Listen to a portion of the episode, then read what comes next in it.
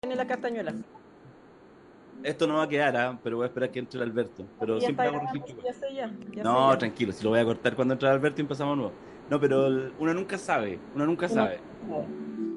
Oye, el... a mí- no, que le decía recién a la Ale que a mí me carga el flamenco. Y a ella le importa Yo- mucho. Yo, So, yo- yo- yo voy a encuentro, dejar de practicar. Yo iba a mirar a, a mis compañeras de, de curso en el San Gabriel cuando yo estuve hasta tercera preparatoria, eh, bailar flamenco porque la verdad que ya entonces la libido era harta. Ya, Pensaba que Ya. las bailadoras de flamenco eran estupendas todas, estaba en ese código, en ese ¿Cómo te código, código libidinoso. totalmente libido.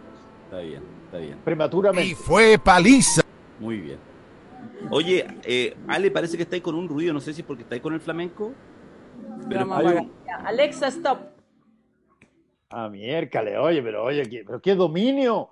Oye, Por ella lidere- lideresa natural. Oye, el Alberto también tiene esa guay y me da susto. No, la Alex. Alexa a veces habla sola, a veces habla sola, sí. ¿En serio? Sí, a veces me dice, ese número de teléfono que estás tratando de marcar no está disponible. Yo, güey, no estoy llamando a nadie. ¿En serio? Ah, pero tú, a tú le contestáis. Sí, pues sí. eh, eh, bueno, si uno a- ah, le habla a los gatos, no le voy a hablar a la, a la Alexa que me responde. Nada más que Claro. responde, sí. que te hace la vida más fácil. Claro. Yo, te- yo tengo un, una- un amigo mío que juega golf conmigo y que cuando está a un metro del hoyo y erra, mira la pelota, pero sí, pero con pena, y le dice, ¿qué te costaba meterte del hoyo? ¿Qué buena? ¿Qué, es eso? ¿Qué te costaba? Personaliza la pelota, güey. Y Y lo- yo le digo, "Espé- espérate un ratito, te va a contestar, güey. Claro. Y se lo dice en serio. Es que En serio, totalmente en serio, ¿qué te costaba, güey? Mayor. Uno habla con las cosas de los animales, ¿sí? ¿Para qué, para qué Ya. estamos? Eh. Ya. Viene entrando. Oye, sí, sí, uno se pone muy animista. Muy animista. Pero bueno. Una se pone muy... an- ¿Tú también te ponías animista? Sí, sí, de repente en algunos minutos sí. No, Sí, claro, esa weá así como, sí, de verdad, así como la pelota, así como, no, terrible. Sí, todos tenemos nuestros ¿El momentos. domingo? Ah. Sí, bueno, No, lo- estaba pensando, de hecho estaba pensando en eso, el domingo. No, pero que, ¿Qué te costaba votar a prueba? ¿Qué te claro, costaba? no, pero Ah, es que, ¿Qué te costaba? ¿Qué te costaba? No, pero es que el domingo no, no dio ni para eso, sí, esa es la parte más triste, no, No, dio ni no. para eso. No, Sí. paliza Sí. sí, pero brutal. Sí, con la Ale que estábamos aquí en la casa, que hicimos la transmisión, en la previa, pues llegó varias horas antes, pues yo le dije, Ale, si vamos a transmitir de las 8, a las 6 empiezan los resultados, entonces llega antes, Mira, me dijo, tenemos que estar curados tipo 7. no, eso no lo dije yo. no, le dije yo porque a las 6 empieza la droga de los primeros cómputos, Claro. Entonces, pero ahí es divertido, ¿ah? hola Alberto, perdona que... Hola, Alberto. ¿Cómo está? de- déjame solo decir una dale, porque, ahí se, ahí se demuestra, no, no quiero darme color, pero en esta cosa un poquito, porque ahí se demuestra uno que es sociólogo, sociólogo, ¿eh? entonces, y, y además cientista político, y por lo tanto, a mí dame tres, cuatro mesas y si hay una, ya listo, se acabó. ¿cachai? No, no, que el consolidado no mira, que la tendencia, todavía faltan los barrios más. No, no, no, esa weá no. Mentira. Dame weá. que ¿Sí no? mantuvo la esperanza un rato más allá de lo que de- determinaba tu ciencia. Dijiste, no, pero todavía no sale ninguna mesa Maipú, todavía no sale Por ninguna supuesto, mesa. Sí, porque estábamos, claro. eh, porque estábamos solamente en Punta Arena. Pero lo de. Punta Arena, cuando eran todas, un- uno se preguntaba, ¿por qué Punta Arenas podría ser especialmente distinto que cualquier otra Sí, pero región? no eran todas, pues al principio eran dos Ya, mesas pero, de ok, pero igual podíamos tener la lógica, no sé, ahora lo odian, ahora odian al presidente, así que todos Porque votaron bueno, contra el cada cual escribe su relato, eh, eh, eh, en todos los relatos nuestros uno es, eh, eh, es rey y protagonista y Sí. héroe, pero Ya, digamos pero matiz, Alejandra, si no es terrible que yo haya notado, que mi corazón se haya roto antes que el tuyo, eso es lo único que estoy diciendo. Eso es lo único que estoy diciendo. Se rompió antes, en, con más en el momen- rapidez. en el momento en que quedó claro que la encuesta estaba buena, se rompió. A la wea. Claro. 58, 42. No, y ahora nos va a pasar la encuesta, sí, pero todos los días, sí, todos los días. No, no, no. Todos los días no. lavándome la cara con la encuesta, ya, No. ya, ya, ya. Ni Alberto ni yo somos así. No, no somos así. Pero igual, pero igual vamos a hacer, igual, vamos a mandar a somos. hacer unos jabones que llegan en encuesta, la cosa nuestra. Champú en barra, ahora venden Sí. unos champú en barra. así Hay unos gráficos, vamos a poner aquí encima la. Oye, Pero la, en la todo encuesta. caso, ese ¿Mm? momento de las 6 de la tarde y las mesas es fantástico. Y hay que decirlo, ese es el momento Moschati. Hay que decirlo. El momento es ¿Puedo el contar momento. otra entonces? Sí. A ver. Porque Cuéntame. estábamos ahí con la Ale y había llegado, pusimos la tele abajo en el living y yo estaba con el computador y efectivamente el momento, la- hace tiempo yo ya no escucho la Bio Bio, no la escucho porque ya no escucho radio, escucho la Beethoven. Me aburrí, mucha publicidad, en fin. Y a Fernando cuando estaba en la clave. El, y entonces pongo la, la pongo a la Bio Bio. Obvio, porque sus proyecciones son más rápidas que cualquier cosa. Obvio. Y entró la Ale y dijo, Podía pagar esa weá. Bueno, exactamente eso. Así que corrí mi, mi computador y me corrí más para allá, la dejé allá en la tele, viendo CNN, Chilevisión por ahí, y yo escuchando muchachos. No, Cagamos. transmisión No, si vamos a perder, no podemos perder con mochati, así no, ya. No. Freddy Krueger, Y eres tonta. Ya, empecemos el podcast. no te duermas. Ya. No te duermas, no te duermas. No te duermas. Tabañino, haz lo tuyo.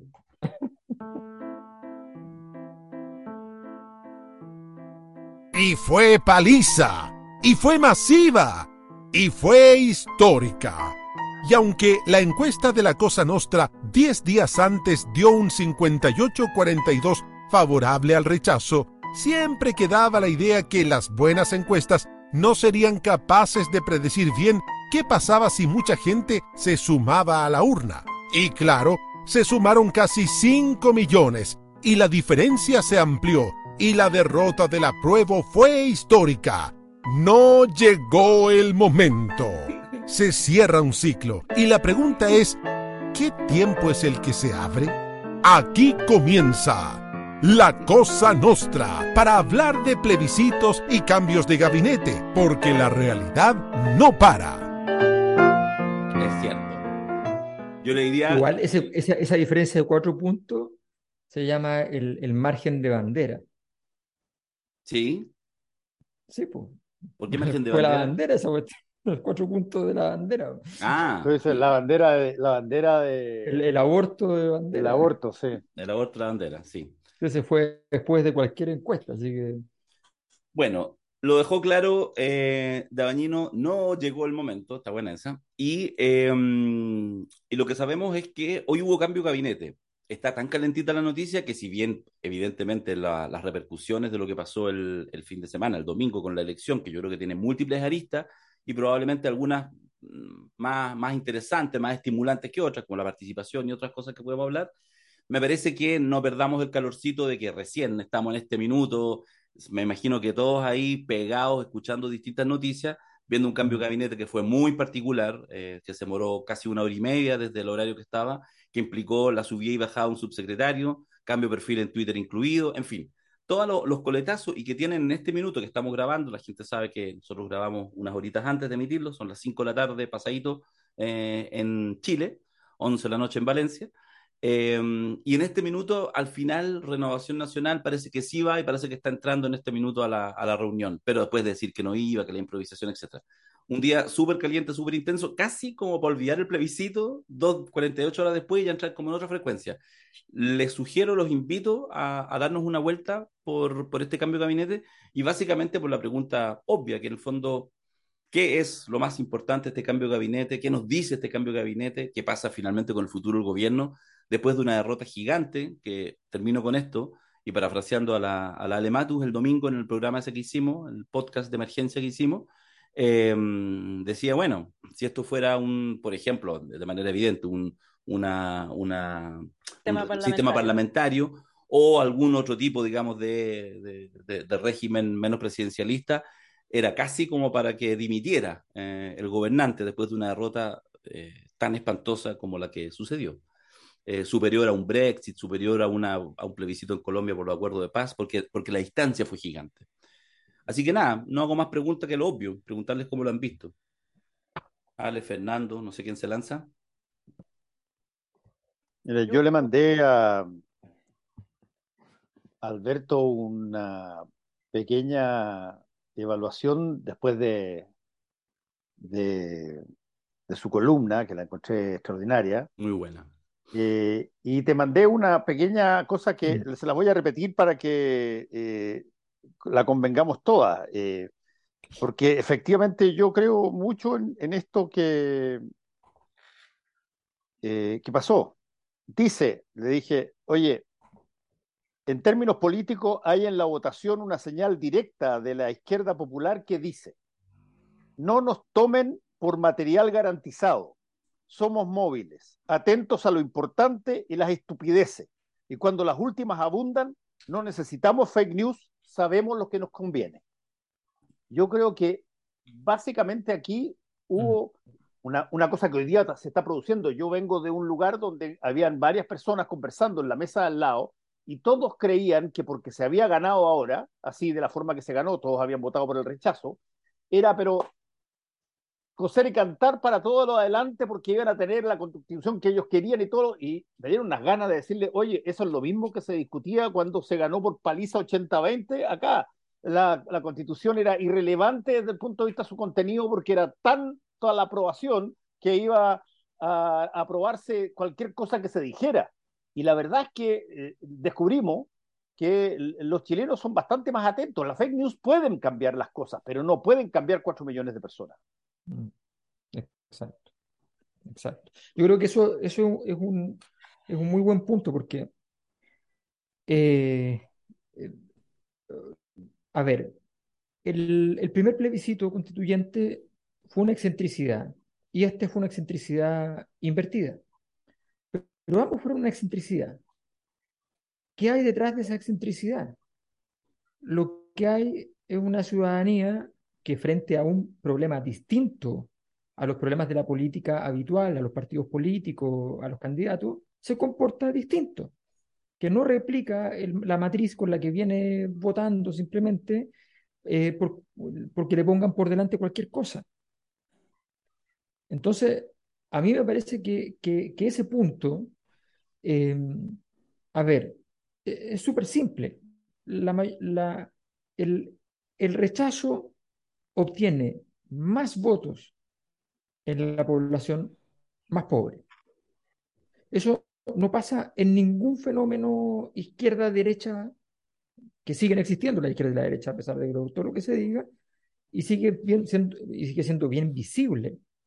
Pero aquí no, porque sencillamente la ciudadanía declaró que la propuesta en el fondo era impertinente, que era como incomprensible, impertinente o equivocada, ¿ya? En ese margen. Y, y evaluó una propuesta. Ustedes me dirán, no leyeron, leyeron, aquí, no, da lo mismo. Hay un, es la sensación de una conversación social que se produjo en la cual se evaluó esa propuesta a partir de esa conversación. Entonces yo creo que efectivamente, cuando, cuando uno va y, y, y dice, ok, ¿cuál es la respuesta política inmediata a esto, que es el cambio de gabinete? O sea, el cambio de gabinete se tenía que hacer antes, por otras razones, pero se dejó para después. Cuando tú lo dejas para después, necesariamente es una respuesta política a lo que acaba de acontecer, aunque tú sepas que no lo es, pero tienes que hacerlo coincidir con una respuesta política. Entonces, la pregunta, que yo me hago es, ¿qué tiene que ver las respuestas políticas dadas por el gobierno en el cambio de gabinete con lo planteado el domingo por la ciudadanía? O sea, ¿qué tiene que ver que eh, un ministerio que se, se, entiende dentro del sistema político, se entiende como la llegada de alguien cercano más a Lagos, otra persona que es más cercana a Bachelet, y los otros cambios que son ya algunos cambios incomprensibles, o sea, sacar el Ministerio de, el de Energía el Ministro de Ciencia un par de meses después, yo creo que son ministerios que evaluarlo así en cinco meses es, como, ¿por qué? O sea, ¿cómo vas va a evaluar un ministerio de ese tipo? ¿Qué, ¿Qué, política podría haber implementado en este tiempo? ¿Qué error podría haber cometido el ministro de Ciencia para pa sacarlo? Eh, o sea, o es para cuadrar la caja, para pa, pa la paridad, o no tengo idea cuál es, la, cuál es el problema. O sea, pero, pero, pero de verdad es como incomprensible. Entonces, ¿cuál es la, la respuesta? Me pareció así como mecánica de, de, ni siquiera de partidos políticos. Uno podría decir, ya, pero es que esto es una cuota de un partido político. Analia Uriarte no es una cuota evidentemente del Partido Socialista, como, como Carolina Toa no es una cuota del PPD hasta donde entiendo, el PPD no estaba, no, no, no, no era, no era el PPD el que andaba promoviendo ese, Mm. ese nombre. PPD que tiene tres parlamentarios, que tiene tres diputados, por cierto. Sí, no, no, está bien. Sí, es que ni siquiera estoy hablando, claro, de la, de, o sea, podría ser que tú hagas un, a ver, de que el gobierno tenía que dar señales eh, hacia el centro, era bastante evidente, y eso le arma otro tipo de problemas, está bien. Pero a mí me llama la atención que en el fondo eh, esa respuesta como que no tenga, no tenga la profundidad de una, del tamaño del problema que, que, que se está viendo el domingo. Yo creo que efectivamente el gran, el, el gran problema es que hay una lectura eh, por ambos lados o por alguno de los lados eh, de que pudiera ser que esa, esta excentricidad tenga que ver con el desarrollo del sistema político posterior. Yo creo que esto es una excentricidad, la, la ciudadanía no le gustó el proceso constituyente, votó en contra del proceso y del texto, votó en contra del proceso solamente, y- y no, no sé, pero mi impresión, yo tengo la impresión de que, de que en general hay una, hay una respuesta bastante madura, sobre todo porque tú cambiaste de opinión radicalmente de un lado para otro, eh, y, y sencillamente se... Y además, insisto, si uno mira todos los datos, todos los datos fueron extraños. Todos los datos, si uno revisa, por ejemplo, hay un buen trabajo que hizo en, en la UDD. Eh, que hizo Eugenio Guzmán, eh, con, con otro, con Miguel Fernández, alguna vez trabajamos con- en un centro de investigación con él, hicieron un buen trabajo y cruzaron, entre otras cosas, con esto con los resultados del, del plebiscito del 88, en términos de nivel socioeconómico. Eh, y lo que se muestra es que lo- la- el, el comportamiento de la votación, digamos, de los equivalentes, el sí y el rechazo, entre comillas. Eh, el comportamiento de la votación en los sectores altos es idéntico, el comportamiento en los sectores bajos es radicalmente distinto. O sea, al rechazo le va muy, mucho mejor que a Pinochet ¿ya? en el 88. Eh, hay un cambio, hay un cambio que no es un cambio, eso quiero decir, que es un fenómeno que ocurrió excéntricamente en este momento y que de momento no, tiene, no hay ninguna razón para imputarle futuro. ¿Vale? Em, yo creo, o sea, respecto al cambio de gabinete, em, me parece que cuando hay una derrota de esta magnitud, eh, em, la necesidad de humillar al derrotado eh, es eh, enorme. Esa sed de, humillación y que uno lo puede ver reflejado en voy a la reunión, no voy a la reunión, sácame este subsecretario, en fin. Eh, está presente y la sed de sangre no ha sido saciada Mm. con este cambio de gabinete. Creo que, que no parte con un, con un pie de atrás, digamos, no, no da el ancho para la sed de venganza, no hay, no hay un, no hay demócrata cristiano para partir. Eh, Carolina Toá, que, que es una gran política, me parece que eh, es un excelente nombramiento. Eh, eh, em, es de la patrulla juvenil prohijada por Ricardo Lago y que creo que entra por ese lado. Y eh, Analía, mm, la Analía es de la tendencia que se llama disidencia en el Partido Socialista, que eran primero terceritas y después se convirtieron en una cosa más chica, que son la disidencia, donde está Alewi, eh, el subsecretario Monsalve, la Analí eh, Uriarte. Uriarte, que además es, ella es muy cercana a Bachelet. Entonces son dos cartas, podríamos decir, una más apruebista y la otra más... La, la Carolina se jugó por el apruebo mucho, pero tiene vínculos hacia Ricardo Lagos que digamos que por lo menos se mantuvo eh, a mitad de camino, no expresó cuál había sido su voto. Eh, pero creo que no es suficiente, o sea, a pesar de que para el equipo gobernante es un cambio muy significativo, no es Frente Amplio, no son las fuerzas típicas, eh, eh, no son rostros jóvenes, no, no han estado ni, ni en, em, ni en las marchas de- del 2011 para acá, o sea, no, Mm. no son del mundo eh, frente amplista y, y sus barrios. Em, y creo que em, en, e- eh, si uno lo mira en términos históricos, va a haber una mayor presión para eh, achicar todavía más la presencia del Partido Comunista, que se va a resistir, pero creo que va a ser inevitable más recorte por ese lado. Eso en términos de respuesta política, y esto para hacer todavía, eh, eh, o sea, lo dijo Boric, me parece que, que Boric está leyendo bien su momento como, como parándose en un lugar desde una derrota para decir vamos a hacer dos cosas, vamos a conducir o articular lo que haya, lo que sobreviva de este cambio constitucional y vamos a hacer algo con eso. Y por otro lado, vamos a hacer las reformas que se requieren, pero entró con pie forzado en un tema que es muy sensible, que me parece a mí que el tema de la seguridad, haber puesto a un joven eh, comunista en la subsecretaría o intentado ponerlo, aunque no haya escrito esos Twitter, aunque sea un excelente cuadro, me parece que un despropósito total. Eh, No se ahí, puede. no, sé, no, ese no era, no era el, no era el lugar, no era el momento. Eh, y, y no sé si van a dejar a Monsalve o, o si van a traer a alguien más, pero, pero esa, esa carta fracasó y yo creo que, eh, que entra tambaleando en, esta, en este nuevo periodo. Ahora, So- sobre las lecturas del- de, de lo que pasó el domingo, ¿Por qué no nos que- quedamos en el gabinete nomás? ¿Por qué no? Porque los chiquillos hablaron del pre- el Porque plebiscito. son desobedientes, pues.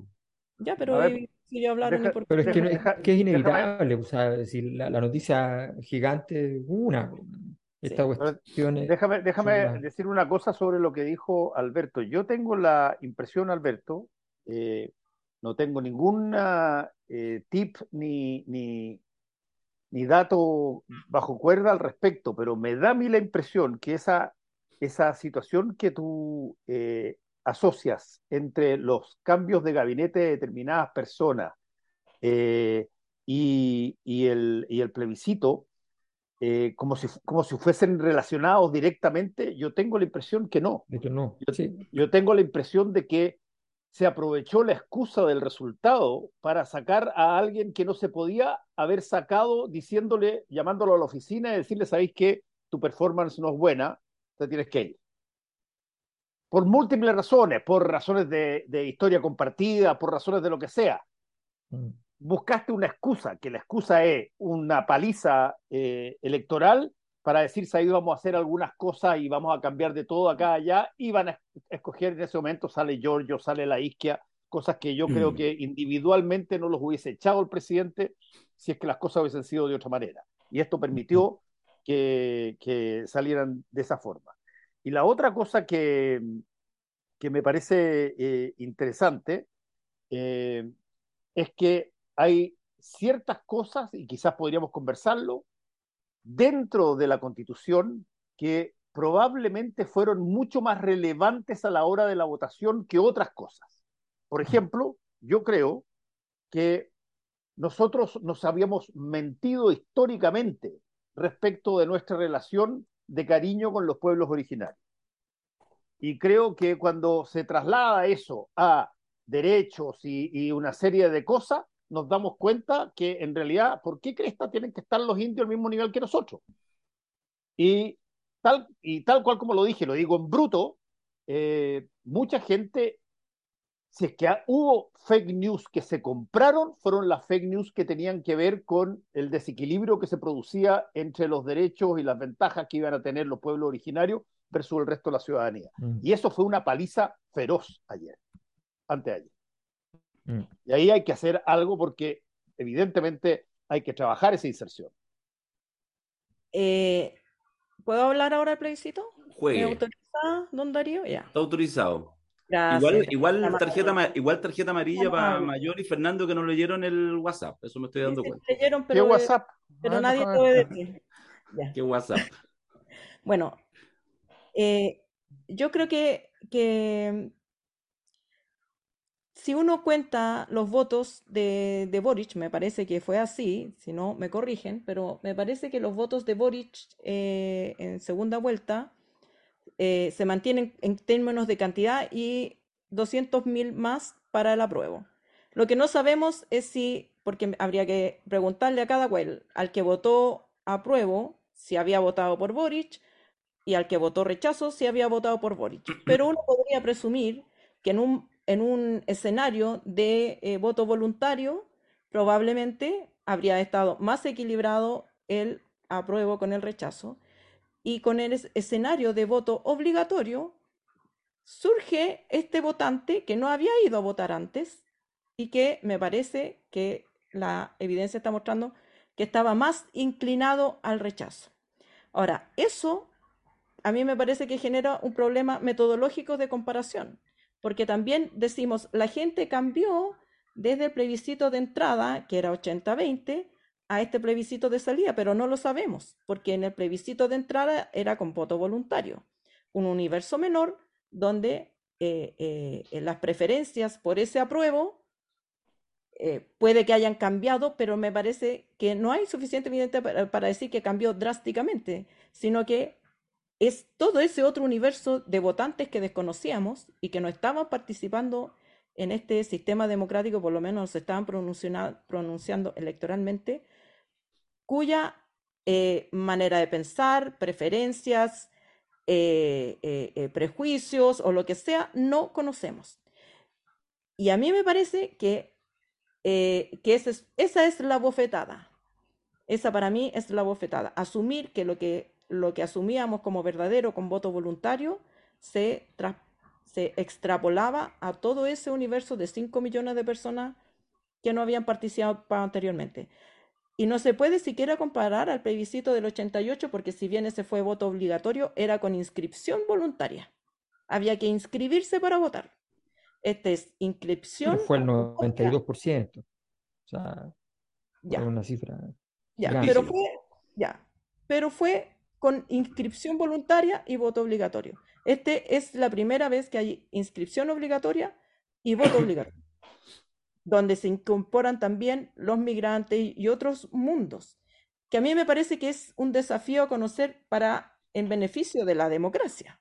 Me parece muy bien que se hayan manifestado y que se haya manifestado esta disonancia cognitiva entre eh, eh, las personas que tienen unas posturas progresistas, porque no voy a decir, ni siquiera de izquierda, voy a, voy a decir valores progresistas como la igualdad de género, como el reconocimiento de los pueblos originarios, como que no necesariamente es gente de izquierda, pero es gente con valores progresistas, como diríamos en Estados Unidos, de la costa este. Ah, los que vienen en Nueva York, los que vienen en California y Boston. Y para adentro tení a todos los que votan por Trump, que no los conocías hasta que se manifestaron. Y creo que ese es eh, eh, un cambio epocal, que la sociedad chilena es más conservadora de lo que presumíamos, de lo que yo personalmente presumía. Y, eh, y entonces lo que nos sentíamos mayoría somos minoría. Y creo que hay que actuar en consecuencia. Mm.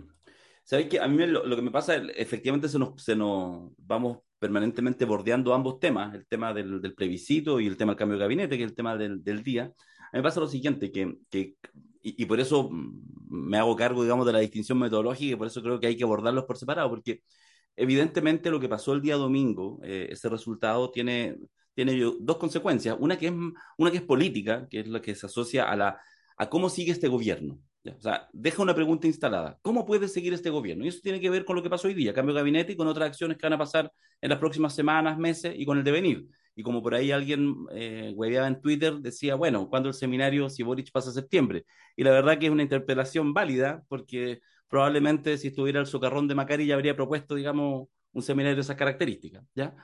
Eh, eso tiene que ver con lo político, pero de alguna manera igual, bueno, podemos hacerlo igual. Sí, no, pero ojo, que, que nosotros cuando lo hicimos con Piñera tenía no, por supuesto. 6%. No, no, no, no, no, si son, no. Es solo, es solo, es solo juego. No, y no, hay, no, no está, digamos, en duda la estabilidad del gobierno, ni mucho menos. Eh, incluso casi no, me, por el... me parece legítimo eh, preguntárselo porque sí, por va, supuesto, por supuesto. No, pero, pero entra, que... entra, entra, digamos, muy eh, eh, con el terreno muy en, en empinado pregunta... y con nadie queriendo acercarse tampoco. Así. Sí, la pregunta es por la continuidad. A, a, poner ahí el hombro. Claro, pero la, yo creo que la pregunta, insisto, esta bajada que para mí es la chica, no, no menos interesante y poderosa que es la continuidad del gobierno, no tiene que ver con su descontinuidad, sino con cómo continúa. Y eso obviamente para una generación impugnadora, en fin, todo lo que es, no es cualquier gobierno. Y por lo tanto, claramente algo que está pasando en estos seis meses, cuando le quedan siete octavos de gobierno por delante, es una punta importante.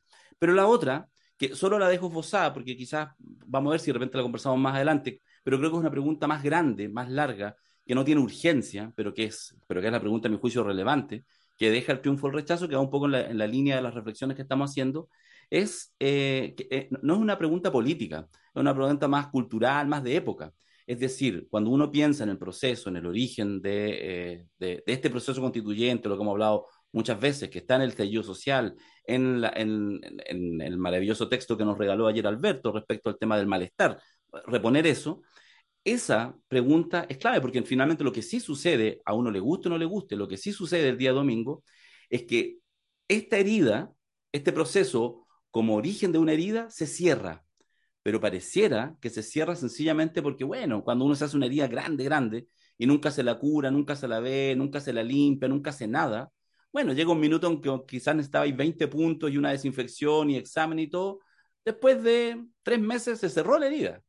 Entonces, la herida en este minuto se ha cerrado, no hay herida, no hay estallido 2.0 a la vuelta de la esquina, aunque los cabros eh, estudiantes secundarios hoy día salgan a la calle, ni lo... no, no, no, eso no es, eso no es. Esa herida se cerró, pero lo que hay de debajo de esa herida que sencillamente hizo costra porque no podía no hacer otra cosa, es la duda de época que a nosotros nos queda. Porque, insisto, no estábamos haciendo, no estábamos en un proceso constituyente buscando la sociedad chilena uno que nos una, independiente de que eso sea deseable estábamos en este proceso constituyente porque hubo una explosión de malestar social en una forma de violencia concreta y simbólica inédita en Chile en carácter social, o, o muy inédita en Chile. ¿Mm? O sea, no, no, no tendrías que ir a 70, 80 años atrás probablemente para encontrar algunas referencias. Entonces, yo digo eso, sencillamente como para dejarlo esbozado, que me parece que eso es importante, porque ojo, ¿ah? termino con esto, Fernando, después voy al cambio de gabinete. Digo que yo creo que hacer esa lectura, uno puede estar de acuerdo o no con lo que estoy planteando, hacer la lectura adecuada de qué es el proceso que se cerró el domingo, creo que es clave para ver cuáles son los procesos que se pueden abrir en el futuro. Yo creo que es una pregunta súper importante, mm. aunque no va a estar en la urgencia política del día a día. Fernando. Sí, pero, eh, ¿sabes qué? A mí me ha estado rondando desde el día domingo eh, un proverbio que a mí siempre me ha gustado, lo, lo trato en clase, eh, que lo hizo una de las personas que más admiro en términos comunicacionales, que es Marshall McLuhan. Cuando Marshall McLuhan instala el proverbio el medio es el mensaje, siempre se creyó que estaba hablando de los medios de comunicación solamente. Mm. ¿Cachai? Y que el medio de comunicación tiene más potencia incluso que lo que te dice. El, el, hecho de que te obligue a estar una hora mirando noticias todos los días te fabrica determinadas relaciones. Pero si lo miramos de otra manera, y en este caso particular, eh, el medio para sacarnos a nosotros del embrollo en el que estábamos era una convención constituyente. Ese era el medio que, por el cual se transitaba hacia un, una carta fundamental que era ofrecida a los chilenos. Y el medio pasó a ser efectivamente el mensaje. Mucha gente probablemente dejó de tenerle respeto a esa convención y optó por votar eh, en rechazo porque lo que vio que pasaba o cómo se constituía o los gustitos que se daban o, o, gente que eh, aplicaba criterios de revancha, eh, básicamente entendido como algo que se opusiera a lo que estaba realmente eh, constituido hasta ahora, era más importante que empezar a buscar armonizaciones, acuerdos y todo lo demás. El medio pasó a ser el mensaje y a la hora de, de, la primera oportunidad en que les tocó plantearlo, la respuesta fue pero un pero bofetazo. Y, y, eso me parece que, que es una cosa súper importante si es que se va a recurrir a alguna otra instancia que eventualmente va a proponer una nueva constitución. O sea, ese tema, ese tema es, es un temazo, porque, porque vamos, vamos a meter en una cosa bien prosaica y, y, que hasta irrita un poco la vista, pero es una cosa súper simple. Si en este momento el presidente Boric está en una mesa con sus asesores y dice, bueno, tenemos que convocar a la convención constituyente nueva, entonces los asesores le van a decir, mire, presidente, en estas condiciones nosotros vamos a tener este porcentaje dentro de la nueva convención va a salir la prima, la hermana y la tía de Johannes Kaiser, ¿ya? ele- electo en la convención. ¿ya? Vamos a tener, eh, o sea, ¿usted quiere eso? Estoy preguntando si usted va a operar por, por los principios de lo que se dijo previamente o, o vamos a hacer otra cosa. Porque en este momento la derecha está dividida. Hay un porcentaje grande de la derecha que considera que hay que ir a la convención constituyente porque es su momento electoral. Eh, porque independiente que esto sea una excentricidad, lo natural es que evidentemente se elija una convención que sea razonable de acuerdo a esta excentricidad ocurrida. Moderada. como ocurrió anteriormente. Que, que sea la lectura de que, bueno, ahora necesitamos una, una constitución normalita y vamos a elegir a la, a la gente más o menos conservadora, efectivamente, qué sé yo. Eh, Chile no es un país conservador y Chile tampoco es un país no conservador. Chile es un país que tiene va- varias excentricidades en ese sentido. Chile vivió un experimento en la Unidad Popular, un experimento gigante en la dictadura, un Con experimento un con la tercio de la, de- con un tercio del- de, de los votos, digamos. Sí, pero, pero hizo los experimentos y lo y, Pero eso es porque, y- porque estaba, en ese momento nadie seguía por la encuesta. Tú ganaste y aplicáis tu proyecto No, político. en ese momento la DC podría haber apoyado, podría haber apoyado a Alessandri y podría y, y- y, más o menos no, se dividió como se- ahora. Y se jugó, claro, y se dijo, no, vamos a respetar la tradición republicana y vamos a votar por el que sacó más votos. Y, O sea, se tomaron decisiones en ese camino. Y, y en dictadura, la mayor parte de los dictadores, o sea, de hecho, todos los dictadores que fueron, que, que fueron en la misma época, con el mismo sentido original respecto al- a la, a la dictadura chilena en América Latina, ninguno de ellos aplicó la doctrina de, de Friedman eh, y nadie lo había hecho más antes. Nadie inventó allí ninguna AFP, el plan laboral, las siete modernizaciones, eh, nadie hizo ninguna de esas cosas. Y luego vino la transición, que Chile también la aceptó, con Pinochet, nadie puso al, nadie se le había ocurrido una transición con el dictador puesto de comandante en jefe y después de senador designado. O sea, eh, a nadie se le había ocurrido una cosa así.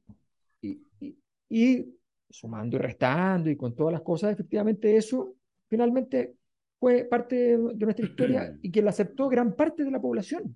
Mm. Y Eso es lo importante.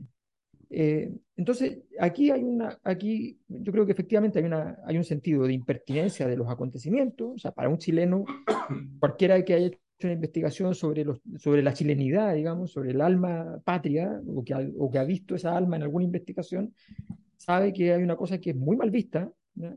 que es la mala educación. ¿ya? Ser mal educado, eh, tratar mal a la gente a tu alrededor, no saludar, no despedirse. Eh, no ser respetuoso. Y, y- y- hay un castigo importante por mala educación. ¿ya? La convención no fue educadita. Eh, y te puede parecer conservador o puede parecer lo que sea, pero, pero eso pesó. Eh, y si los chilenos quieren, que, querían efectivamente cambios sociales importantes, sí. Lo que pasa es que, digámoslo, nunca les quedó claro que, esos text, que el texto eh, era, eh, iba a garantizar eso, realmente esos cambios sociales. Y lo que veían eran otros temas siendo predominantes.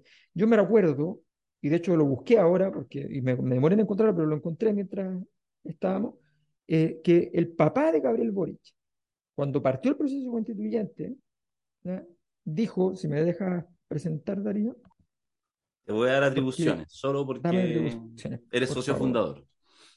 Solo por eso, solo por eso. Eh, ok. Momento gráfico. Momento, no, no, momento, ya, no, momento Twitter. Momento, Twitter. Mayol. Ojalá que sea una fake. ¿Usted votaría rechazo en el plebiscito de salida si la propuesta constitucional tiene dos o tres cosas que no le gusten? Se pregunta Jorge Espinosa Cuellar. Al menos yo estoy seguro de que no estaré de acuerdo con todo el texto y creo que en ningún caso satisfará 100% a todos porque eso es imposible. Respuesta de Luis Boric Scarpa. Depende cuáles sean esas dos o tres cosas. Fin del comunicado. 3 de febrero. Ahí empezaba la caída libre.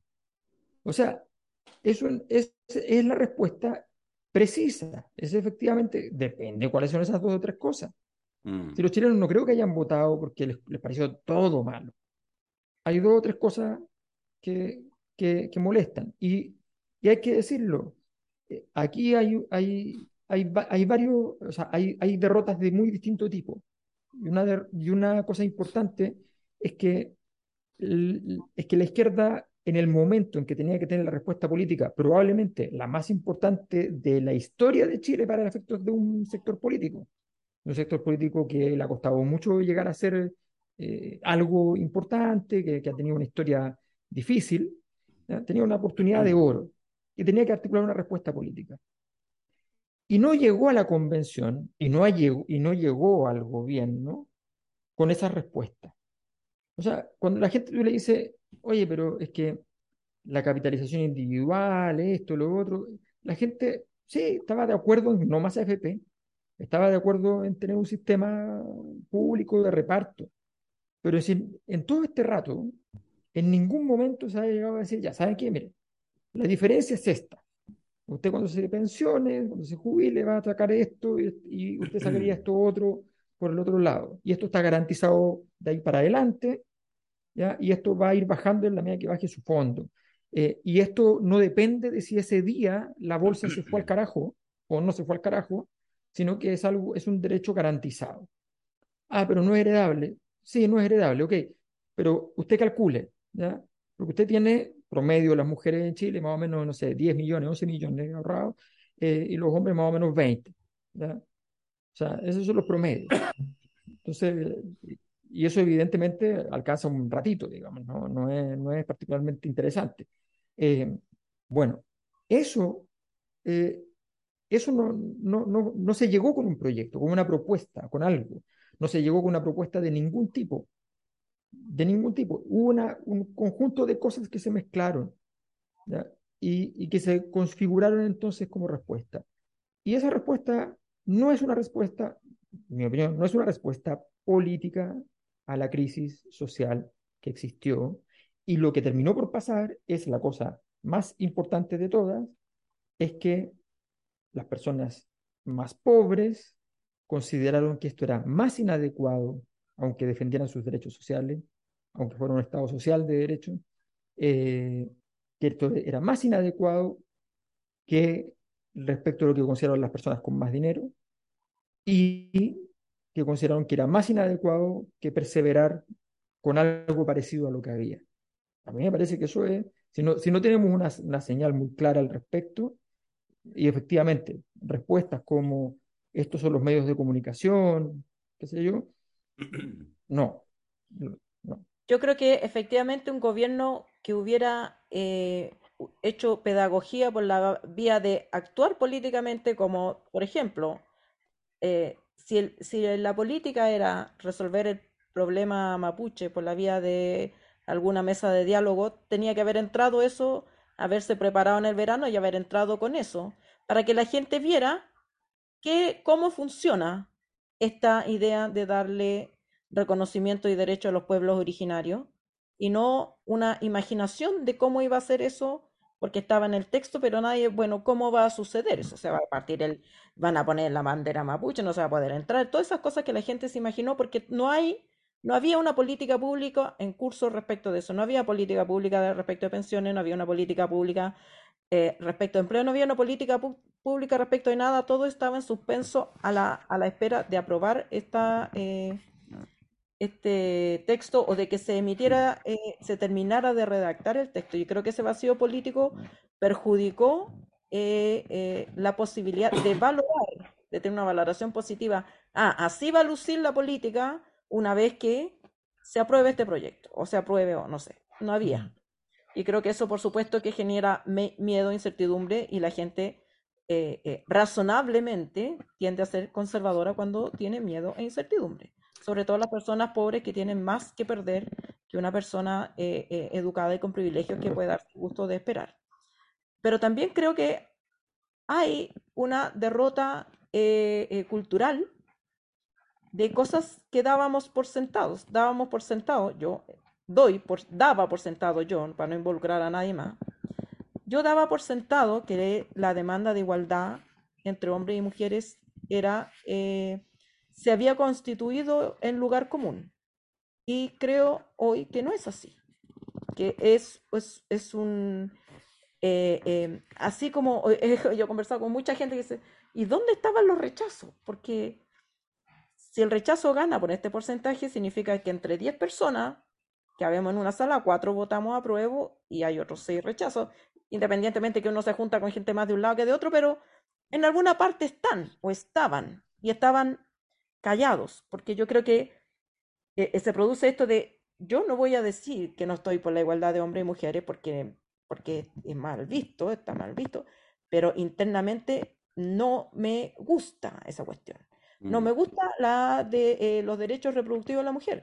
No me gusta que se eh, celebre como un derecho el derecho al aborto libre, que yo creo que es, que es una manera em, que poner la carreta eh, delante de los bueyes, porque lo que se debe celebrar es la autonomía de la mujer para decidir sobre su cuerpo.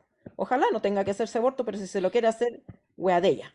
Pero se celebra el aborto como sinónimo de, eh, como sinónimo de derechos eh, reproductivos y de autonomía de la mujer cuando ese no es el centro del tema. El centro del tema es que mi cuerpo es mío y yo decido sobre mi cuerpo.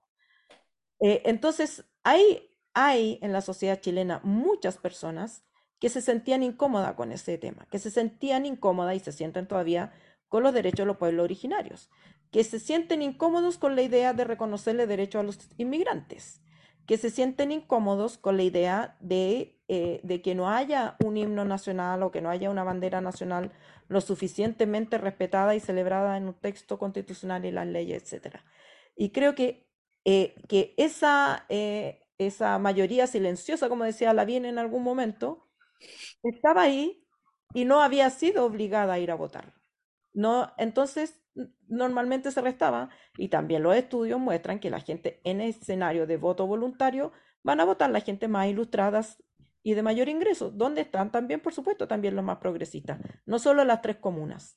La gente progresista en general es persona con mayor acceso a educación y, tal.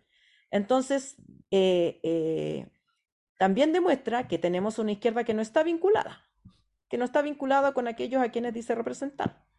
No está vinculado al Partido Comunista, no está vinculado al Partido Socialista y no está vinculado al Frente Amplio, porque son sus bases las que votaron rechazo, o, sus bases por lo menos imaginarias. Y yo creo que ese, esa es la autocrítica que, que, hay que hacerse, o sea, hay que, hay que azotarse con ese látigo, porque si no, eh, vamos a seguirle echando la culpa a la fake news, al empedrado y a la cacha de la Yo creo que esta misma convención con personas santas descendiendo de, los cielos, que hubieran escrito un texto perfecto, pero que igual hubieran reconocido eh, la plurinacionalidad, eh, la autonomía de la mujer sobre su cuerpo y eh, los derechos de los inmigrantes, iba a destinar fracaso igual porque no está el horno para bollos en, no, no hemos ganado esa batalla cultural. ¿Sabéis que respecto a eso me parece, quiero comentarlo justamente por, por tu enfoque el mundo de las izquierdas? Yo creo que ahí, yo creo que hay muchos fenómenos, en realidad no es nada nuevo, pero si, si este no es el momento para que la gente que se siente más cercana a esa idea y que, y que más tiene una actitud más bien de tipo militante, yo siempre defiendo este perfil militante que no tiene que ver con tener carnet de partido, porque uno puede ser militante de causas medioambientales, feministas, etcétera. Hay muchas maneras de, de tener eh, militancias hoy en día. Entonces ese mundo muy activo, hay hartos que están en el mundo de la cosa nostra, uno lo percibe en la calle, se acercan, conversan. Yo creo que hay una pregunta que es súper ruda y que tiene que ver, a propósito de la plurinacionalidad, podría hacer otro, pero enfoquémoslo en eso. Es decir, banderas claves de las izquierdas, plurinacionalidad, pero obvio. ¿Por qué? Porque lo que hay ahí es un sentido ético, moral. Pero ¿hay fuerza? No, nunca. O sea, ¿dónde están los plurinacionales? ¿Dónde están concentrados? En Temuco y sus alrededores. Y eso desde que hay elecciones votan por la derecha en todo, pero así radicalmente, se salen, se descuadran votando por la derecha. Siempre, no, pero es que bueno, es que la pobreza, la ignorancia, el alfabetismo, pero ahí está Yaitura, ahí está la vamos con el Consejo de todas las Tierras, vamos con Aucar. Ok, pero ¿cachai? Que es súper heavy. Entonces uno dice, bueno, pero que por eso, porque no es justo, te vas a cambiar de bando. No, pero ahí hay una inhibición. Yo lo digo así, pongo mis manos como curado arrepentido y digo, he pecado, porque yo, el que más uno ha pecado en la historia de las izquierdas, a veces en una cosa que debiera ser bien absurda, que es asumir en tu, en tu mochila de demandas aquello que no tiene ni un apoyo de aquellos incluso que estás defendiendo. Fíjate que creo que alguna vez lo comenté, pero puede haber sido hace un par de años, así que lo, recuerdo ahora, que el 2006, cuando asume Evo Morales en Bolivia, a mí me tocó, vivía en, Calama en ese tiempo y hice una gestión, viajaba cada tres meses para hacer un trabajo de relaciones políticas. Eh, entonces iba, me reunía con alguna gente, algunos senadores, diputados, estaba, qué sé yo, tres, cuatro días, armábamos algunas cosas, nos veníamos. Nada ilegal, no sé, no sé, no se angustia. Entonces me tocó más estar... La llena de plata. Una, Claro, unas no, cuatro, no, no, cuatro no, y no, Plata con- plata. con bolívares. No, no, no, puras cosas divertidas. Y, y entonces estuve yendo como tres años, de manera bastante, tres, cuatro años, del 2006 como hasta el 2010. Entonces fui, eh, y era unas pasadas cortas, eh, y por lo tanto me tocó ver algunos momentos especiales de proceso, de su propio proceso, bien traumático también, de eh, convención constituyente y de nueva constitución, donde entre otras cosas pasan a ser de República Bolivia al Estado eh, Plurinacional de Bolivia. Y me acuerdo una vez en Cochabamba, de haber sido diciembre del 2006, la primera cumbre sudamericana con Evo Morales en el poder. Se hace una cumbre sudamericana, eh, entiendo que estuvo, estuvo Michelle Bachelet, no me acuerdo, fíjate, entre la duda. Estaba Chávez, andaban todos, porque estaba Daniel Ortega, estaban, era el momento así del apogeo. Correa. Correa, exactamente. Y se hizo un acto final en el estadio de Cochabamba, que caen como 30.000 personas. El- ah, porque además paralelamente se hacía la cumbre de los pueblos. Bueno, el día anterior a este, a este cierre, que era con este acto masivo, yo estaba en Cochabamba tomándome con algunos amigos chilenos, otros países, porque había delegaciones, tomando un copetito, así como en, dijéramos en Bellavista, y de repente pasa por ese lugar, que era un barrio más o menos acomodado, una marcha de, porque estaban justamente en la pelea por los dos tercios, por sí o por no. Y entonces era una marcha de la derecha, ¿ya? En contra de Evo Morales. Y entonces nos paramos a mirar y era muy loca porque era una marcha así, súper como iban pasando como a tres personas para que la cosa durara unas dos cuadras. Era muy poca gente, deben haber sido 500 personas cuando mucho. Y yo empiezo a mirar, todos blancos, todos. No el 90%, todos, ni un indígena. muy Y me acuerdo, y, y, y iban además eh, caminando, pero más flanqueados por autos, por autos todos 4x4. Y entonces, y de repente me acuerdo, veo así unas caras morenas, y de repente me fijo y no, pues eran las nanas, literal, con su cuestioncita india que iban acompañando unas poquitas. Ya, o sea, de los manifestantes, el 100% blanco. Ya pasó, anecdótico. Al día siguiente, vamos, yo tenía pase y por lo tanto pude ir a, mm, a la cancha del, del estadio, donde estaban ahí como las autoridades, no sé qué. Entonces, desde muy temprano, columnas yo, de, de indígenas marchando hacia este acto. Se llenó el estadio, 30.000 personas. Se lo juro. Tengo, de hecho, imágenes al respecto, ya me pixeladas, pero imágenes al fin. Me fui caminando por la pista Recortán, mirando, buscando. No, no encontré en 30.000 asistentes una sola persona blanca. Ni una sola persona que no fuera de raíz indígena, para decirlo. Estoy diciendo medio, medio brutanteque. Y entonces de repente veía uno, eran cinco, ah, una, una bandera uruguaya. Ah, de repente había cuatro más, una bandera, no sé, brasileña. Solamente otras nacionalidades, los bolivianos. Entonces, claro, cuando tú tenés eso, eso es real. El Estado plurinacional de Bolivia no es una demanda ética de un grupo de iluminados, es una demanda que tiene carne, que es materialista, ¿ah? que es material, que tiene sustrato material. Yo creo que eso es uno de los temas complicados que yo creo que va, va a implicar una revisión muy profunda de ciertos sectores más de avanzada, muy bien intencionados, que tienen llenos de ética, llenos de moral, no solamente como el regerío clásico, sino muchos mundos. Y bueno, ¿hasta qué punto eso, hasta qué punto eso entronca con las necesidades cotidianas de aquellas personas que decimos defender? Yo creo que esa es probablemente el, el duelo más grande que están viviendo muchos ahora. Estoy pensando en Mundaca, desolado por la votación de Petorca. Estoy pensando como en esos códigos que yo creo que efectivamente necesitan ser revisitados porque seguro que la explicación a eso no son maniqueas, ni torpes, ni simplonas. Son Pero es que, más ¿sabes, complejas. sabe, ¿sabes qué pasa, Darío?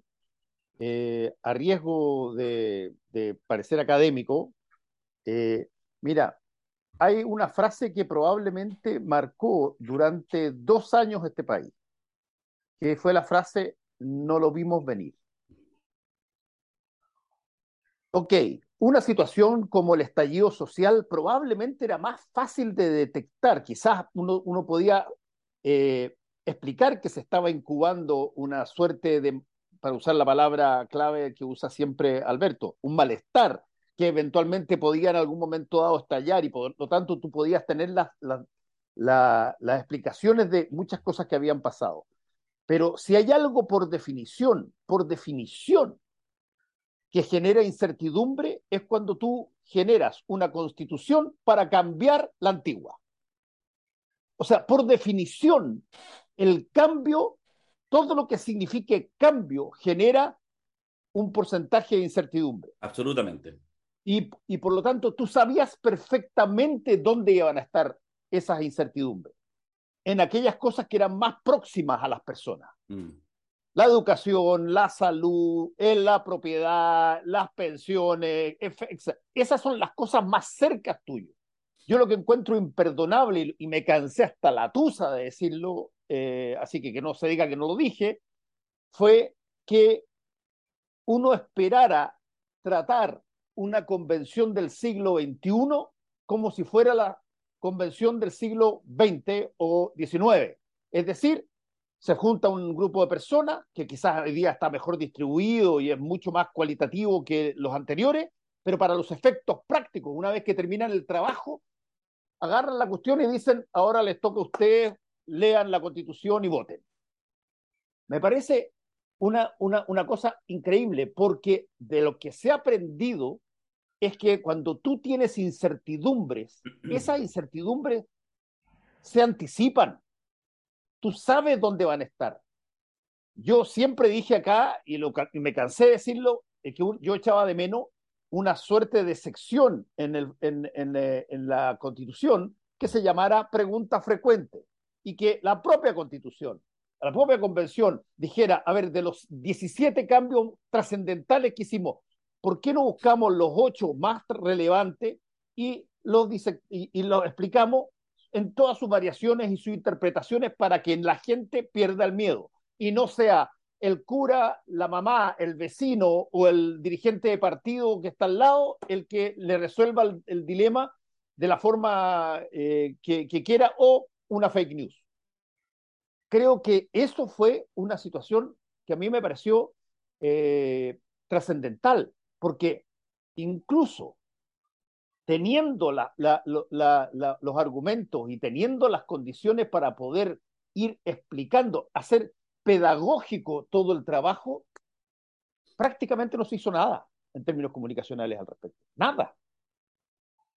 Estamos en el siglo XXI donde tú tienes alcance para poder hacerlo muy rápido, para poder armar una suerte de, eh, qué sé yo, consejo eh, de interpretación de cambios trascendentales que van en la próxima constitución. De tal manera de que tú, eh, por lo menos, las dudas que tenga pasen el sedazo inicial eh, ya de, de, de esa, esas cosas que te dan incertidumbre o miedo en cualquiera de las variables de cambio que hay. Porque una cosa sí es cierta, y creo que lo dijo la Ale hace un ratito, y me parece súper importante.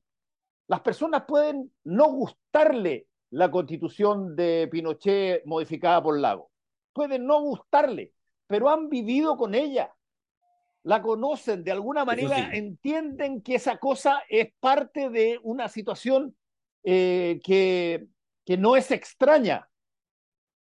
Cuando les dicen, oye, vienen una serie de cambios, cambios aquí, acá, allá, y además les van a meter por fake news o por una serie de cosas, eh, piruetas para meterla, que no se haya hecho nada, pero nada, para anticipar las eh, dudas que iban a surgir en los exactos eh, espacios donde efectivamente surgieron, a mí me parece prácticamente, para ponerlo en términos eh, constitucionales antiguos, un abandono de deber. Mm. Ahora, yo creo que eh, con más explicación los resultados hubiera sido más o menos el mismo, porque yo no creo que la gente... Eso lo no sabemos. No, no lo sabemos, por eso te digo, creo. Porque eh, porque, eh, ¿cómo se llama? Yo creo que la gente no está de acuerdo, no es que no entienda, no está de acuerdo con la plurinacionalidad.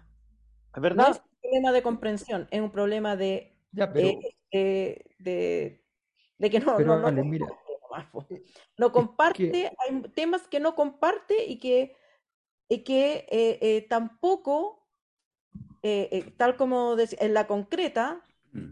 ya, apruebo la plurinacionalidad, ¿y cómo voy yo ahí? ¿En qué me toca? ¿En qué me afecta? Y ahí es donde yo, yo creo que la mejor pedagogía habría sido hacer política social efectiva. Porque cómo voy yo ahí es, ya, se, eh, entiendo perfectamente que, que, van a, se le van a reconocer derechos a distintos pueblos, Y hay que pensar en el pueblo chileno, que es mestizo, pero no reconoce su mestizaje, se reconoce chileno o chilena. Y la sensación del chileno o chilena es que nunca, todavía no le han dado nada. Todavía no tiene derecho a salud, todavía no tiene derecho a vivienda y le vamos a dar derecho a los pueblos originarios y le vamos a dar derecho a los inmigrantes y a mí todavía no me toca.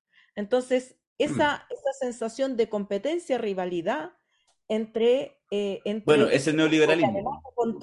no conozco, no vive conmigo, es un otro al que le temo, porque, eh, claro, digamos que Aucán Wilcamán tampoco hizo la, la, la pega fácil, eh, eh, es un otro que desconozco, que, que me parece violento, que me, que me asusta, y le voy a reconocer derechos a ellos y no a, a, a mí. Yo quiero que a- tener mi derecho a educación, mi derecho a vivienda, mi derecho, y no lo veo por ninguna parte. Entonces Pero, yo creo que Ale. ese, ese- ese tema no es, es cierto que hubo desinformación y todo, pero además hay una, eh, eh, eh, en general, desde de las clases populares me parece a mí que hay una, Un castigo. eh, pero no, le, no están de acuerdo, no Pero están de acuerdo con esos Yo, temas. Ale, Ale, yo estoy de acuerdo contigo, pero lo, lo, lo, lo más brutal de lo que tú estás diciendo es que en la nueva constitución había cosas extraordinariamente directas y, y, ah, directas y potentes que afectaban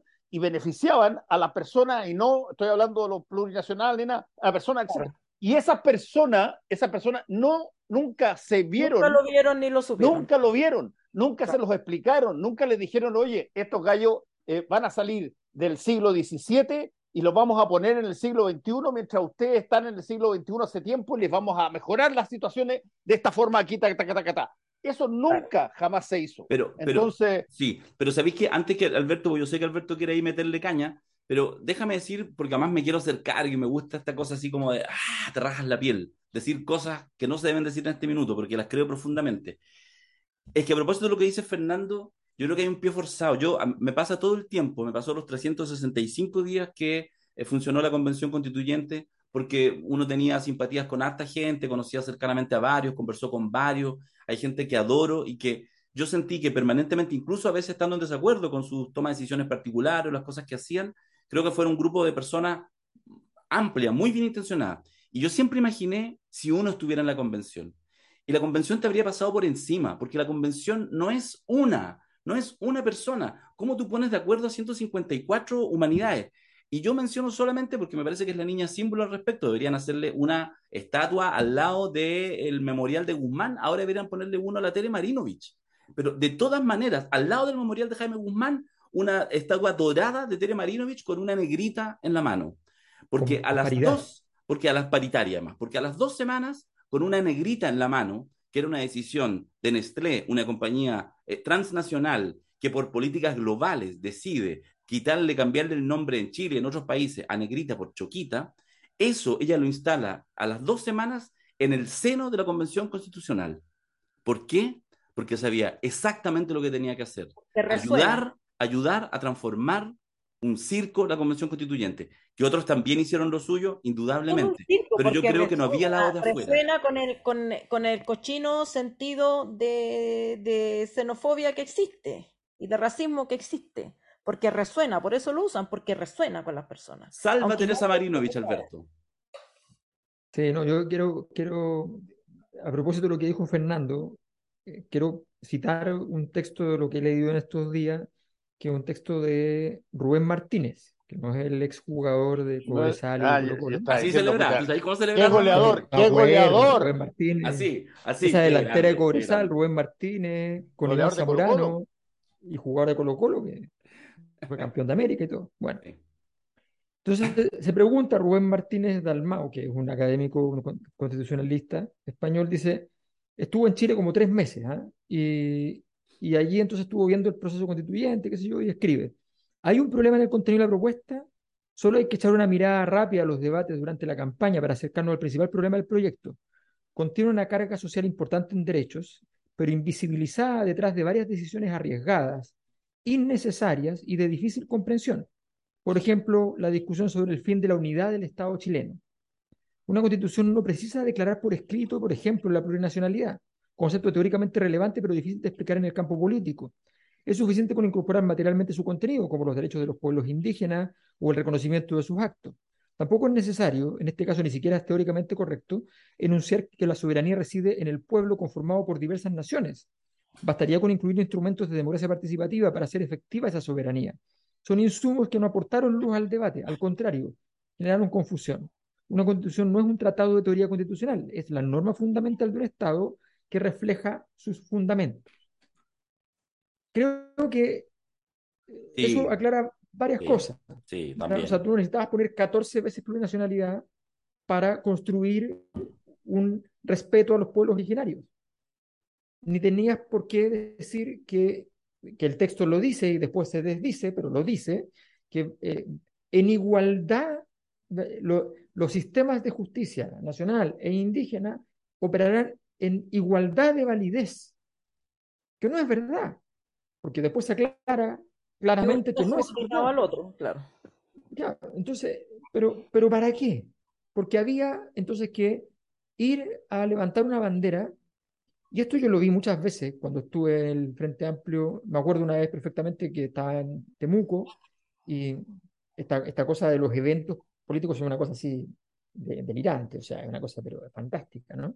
Que nos cuenten políticos, cuéntanos políticos. Un largo, no, no, no, no, es que no se puede. Porque aquí el más político, el que fue más político fuiste tú, hazte cargo. Pero es que, pero es que la, gente se ofende, entonces yo trato que la gente no se ofenda, pero en el Frente Amplio había toda una cuestión de que vamos a hacer yo un te puedo contar los años 90 en el Congreso.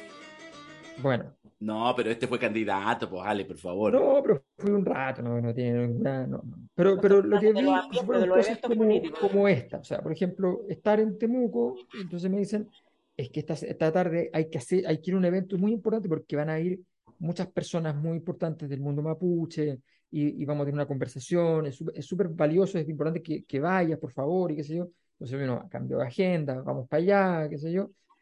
Entonces, llegas a la tarde, al lugar de los hechos, pasa media hora, no han llegado los representantes mapuche, pasa una hora, no han llegado. ¿Podemos partir esto sin que lleguen? No, no, no podemos partir esto sin que hayan llegado. ¿Cómo se te ocurre? No hay ninguna posibilidad de comenzar sin que hayan llegado. Una hora y media te das cuenta, y sin contestar el teléfono, te das cuenta que no llegarán, que no van a ir a la importante invitación del Frente Amplio, ¿ya? Eh, y que y que no llegaba, que como esperando a Godot. Entonces, bueno, esa situación, esa situación, luego me aclaran, me dice, esto nos ha pasado tantas veces. Entonces, bueno, a ver, ¿cómo, ¿cómo hay que explicarlo, no? ¿Cómo hay que explicarlo? Efectivamente, tú estabas haciendo un discurso sobre los pueblos originarios un discurso con una base, con un fundamento teórico analítico, ¿ya? más bien en términos políticos, en términos de teoría política, más bien de teorías postmodernas, eh, y eso está alejado de los códigos que les interesa, con los cuales les interesa vincularse a las personas que son miembros, partícipes de esos pueblos originarios. Eh, ah, yo creo que aquí hay un punto que, que lo hemos bordeado, pero que, que efectivamente creo que tenemos que aclararlo. A mí lo que más me molesta de todas estas cosas que han habido de denostación desde la izquierda al pueblo, el, yo aquí luchando por ti y tú no. Y vos ahí El roteo, el roteo. ¿ya? El, el, roteo, el, el, nuevo roteo, el roteo ahora del otro bando, vivimos primero el roteo, luego el estallido de los sectores de derecha que tuvieron su última oportunidad de rotear y aquí llegó la primera oportunidad de rotear ¿ya? de los sectores de izquierda y ambos lo han aprovechado formidablemente. Bueno, pero lo que más me encuentro más terrible de todo es la generalización absoluta de eso en Chile no sabe lo que quiere. Los chilenos no saben lo que quieren. Porque primero votan esta cuestión y ahora votan esto. Fíjense que el no, creo que el, 95% de los procesos constituyentes que han terminado en un plebiscito de apruebo o rechazo en el mundo han sido aprobados. O sea, este es un caso rarísimo, rarísimo.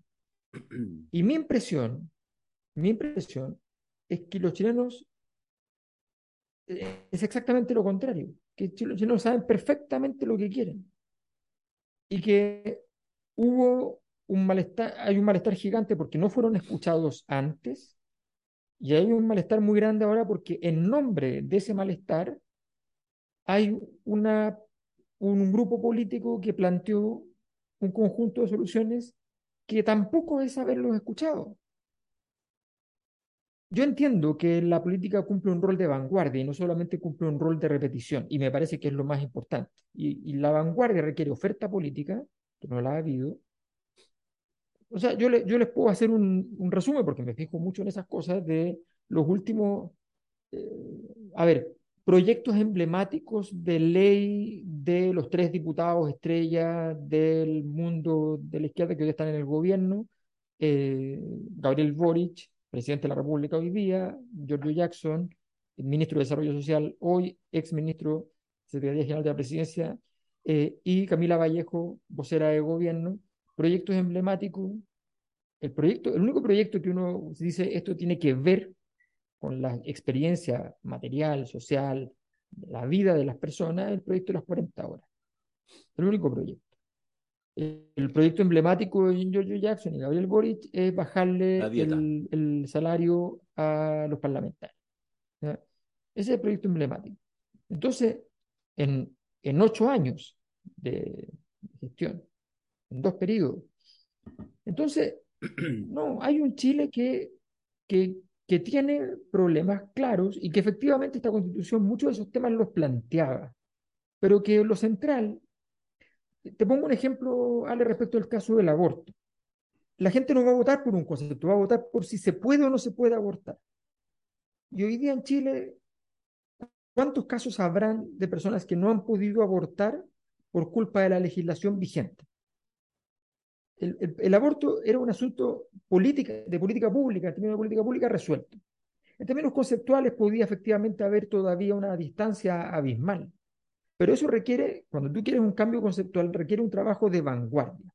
El trabajo de vanguardia justamente es ir a hacer un cambio conceptual. Y las vanguardias normalmente les cuesta mucho. O sea, quiero decir que el mejor ejemplo de esto eh, es en, el, en, el, arte. Eh, el arte asociado a la revolución rusa es el arte de las vanguardias rusas. Malevich, el blanco sobre blanco, todos esos cuadros así súper estrambóticos que todos dirían, pero esa cuestión, ¿por qué va a ser un cuadro? Una locura, una estupidez, un círculo blanco sobre fondo blanco, ¿de qué mierda me estás hablando? Ya, todas esas cosas, esas críticas respecto que da la, base para que después en Estados Unidos, en otras partes se haga todo el arte abstracto y toda la cuestión. Eso nace en Rusia a inicios del siglo XX. ¿ya? Todo ese, toda esa vanguardia, viene la revolución, triunfa la revolución, llega Stalin y ¿qué se instala El arte, el realismo socialista. Propaganda, básicamente. El realismo socialista. La cosa más linda del mundo. Una porquería, pero ya marca mayor. Pero bueno, así terminan las vanguardias. Ser vanguardia es muy difícil. Preguntémosle a Cristo. Después las cosas, el partido lo dio vuelta, pero, pero muerto. O sea, ser vanguardia es muy complicado. Entonces, incluso más, probablemente la mayor parte de las vanguardias para poder triunfar tienen que morir, de hecho. Y la pregunta que yo hago es súper simple. Desde el 2011 que se abre este ciclo de crisis hasta la fecha, ¿en qué momento, en qué momento se dio la discusión de plurinacionalidad que permitió instalar el tema con claridad? ¿En qué momento? En ninguno. En, las banderas mapuche en Plaza Dignidad. Claro, pero las banderas. no, no, sí, por eso. Se extrajo desde ahí, claro. Se extrajo desde ahí, la idea de que había piso. Sí, po. En perdona, en Arbolada probablemente esas banderas mapuche, por muchos que no somos mapuche. Y conste, conste, porque hay que, hay que decirlo, que desde por lo menos hace 20, 25 años se empieza a generar una literatura muy potente en torno a todo lo que tiene que ver con lo mapuche, eh, que va desde los libros de los mismos eh, personas de origen mapuche, los Pedro Cayuqueo, los, los Paicaraf, todo, todo eh, ese tipo de, de, gente, hasta Bengoa y todos los demás, hay una literatura gigantesca al respecto, pero nada de eso se cuela hacia la cotidianeidad. Yo creo que sí había un cierto piso para eh, debatir el tema en el sentido de decir, eh, eh, generemos condiciones, diálogo para resolver el tema mapuche en, eh, en la zona. Eh, esta idea de generar los parlamentos Por y todo esto. Pero eso no se hizo. Mm. Entonces, eh, saltar de ahí a- al concepto plurinacionalidad, eh, que son 14 pueblos, o no sé cuántos pueblos los que reconocía el, el- el- genera una, genera, genera una, una pregunta que no tiene respuesta. ¿De qué se trata esto? Efectivamente, ese tema no se discutió. Se Ahora- discutió públicamente el tema de la... Y yo creo que había bastante empatía con el tema de cómo han sido atropellados los derechos del pueblo mapuche eh, en la sociedad chilena, pero no se, de- no se desprende de ahí que haya que tener una constitución plurinacional, porque no, eh, claro, ese es un concepto que no, es como hablar de, no sé, pues son conceptos demasiado academicistas como para, como para que sean sentido común. Oye, Ale, si es que, si es que la cosa es, eh, para mi modo de ver, es bien eh, patética en, en una determinada circunstancia. ¿Cuántas veces, estoy hablando por lo menos cinco gobiernos para atrás, utilizaron el concepto del reconocimiento constitucional de los pueblos eh, eh, originarios como el factor para calmar cualquier problema que había en ese momento y después pasaba eh, la, la ola de, eh, de, de, qué sé yo, de turbulencia y no se olvidaba absolutamente y nunca se incluyó. Exacto. Hasta que, hasta que lleguen a una constitución, a una convención constitucional que tiene que hacerlo y eh, todos se levantan y dicen, oye, casi como, fíjate que nunca nos habían hablado de esto, pero si llegan todos los gobiernos diciendo eso y lo usaban, eso, ese, ese, ese arquetipo, ese eslogan, lo usaban para, para calmar eh, la, la, la, situación el, o, la, o la, la el, el, episodio de turno del momento. Es que Ahora, perdona. son dos cosas distintas. Po. Una cosa es la, la idea de una política que permita reconocer derechos y generar paz, que ya lo, lo, había hecho Rodrigo Moreno, que me parece que es el que ha estado más cerca de, curiosamente, que el Moreno, que ha estado no más Rodrigo. Cerca, ah, Alfredo. eh, Alfredo. Alfredo. Rodrigo Moreno, dale, Sí, sí. que, que es un compañero que tengo en la universidad. Ya. Dos años. Alfredo Moreno estuvo, el que estuvo más cerca, eh, eh, digamos, yo creo que para eso había un piso político, para hacer la política que genere reconocimiento, eh, ya, cuanto, cuánta tierra, esa conversación, ese diálogo que ha estado pendiente efectivamente durante toda la transición por lo menos. Pero de ahí, la otra conversación Mm. es la plurinacionalidad que a la gente le suena a escisión, a varias banderas, a varias, a, a, a varias naciones viviendo en un mismo territorio, que, eh, eh, que efectivamente uno puede hacerle una bajada y decirle, mire, no, si la bajada que se hizo, pero cuando tú ya tenés que explicar, El que El explica se tema- complica. ya, ya perdiste. Sí, Ahora, en todo caso, No es sentido común. Oye, pero en todo caso, igual solo, solo un apunte muy corto, pero también no dejemos afuera. Yo, yo sé que en estos momentos uno no puede explicar la derrota por lo que hicieron los malos, para ponerlo en esa, así como en términos burdos. Pero también hay que decir que yo creo que hubo mucha eh, oportunismo, porque me parece que hubo un sector ideológico ahí en la derecha que buscó los puntos débiles.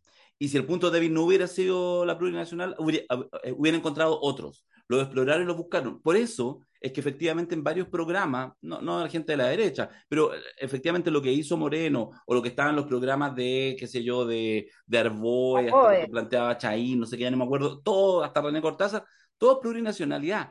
Nadie en Chile, medianamente informado, más allá del sector político que sea, tiene un problema muy vital con el tema de la plurinacionalidad, menos en un país como Chile. Pero efectivamente en algún minuto, oh, esa palabra parece que molesta, entonces le damos con esa palabra. Y eso tampoco podemos perderlo de vista, digo, porque tampoco hay que entrar en una lógica... Eso, eso está en la naturaleza de la política. Sí, por la naturaleza. Oye, pero volviendo a la naturaleza de la política, le quedan 15 minutos al Zoom, porque no pagué la versión completa, cosas que pasan, estoy medio pobre. Entonces, démosle una última pasada al gabinete, porque estamos ahí, estamos No, no, pero, pero, pero espera. Voy a tener que, me No, voy a hacer pagar que- Zoom, me voy a hacer pagar Zoom. Pa- Paguemos Zoom. No, yo, o sea, es que, a ver, yo insisto, el, el- el te- el tema del, de, eh, lo del gabinete está casi por verse, ya por considero, no sé, a Renato A, una persona eh, muy preparada, que tra- muy trabajadora, muy puntillosa. A, a mí, en términos así como de alguien que va a trabajar, me parece formidable. Pero eso no es el punto del momento. Entonces, eso discutámoslo. el- el- el- pero, pero sí, pero ¿sabes lo que pasa? Es que, es que estamos hablando de, de gente que tiene que ir a los más, en el mejor de los casos, a surfear. Pero la ola es una cosa grande, o sea, esto, lo, lo- lo que importa es la ola. Yo, permíteme hacer un comentario al respecto, Darío, de, de- de este. Esto, esto que tú acabas de hacer es una cosa muy de izquierda, déjame Me contarte. preocupa, me preocupa cuando Te- hace ese tono mayor. Muy de izquierda. Vamos a Entonces, pelear. estos son los momentos, no, estos son los momentos de, de, de- de denostación suave, ¿ah? sutil. ¿ya? Eh, Peleita, peleita. Peleita, peleita, una peleita, sí, una peleita. Lo que pasa es, no, no, es que la gente de izquierda, ¿ya?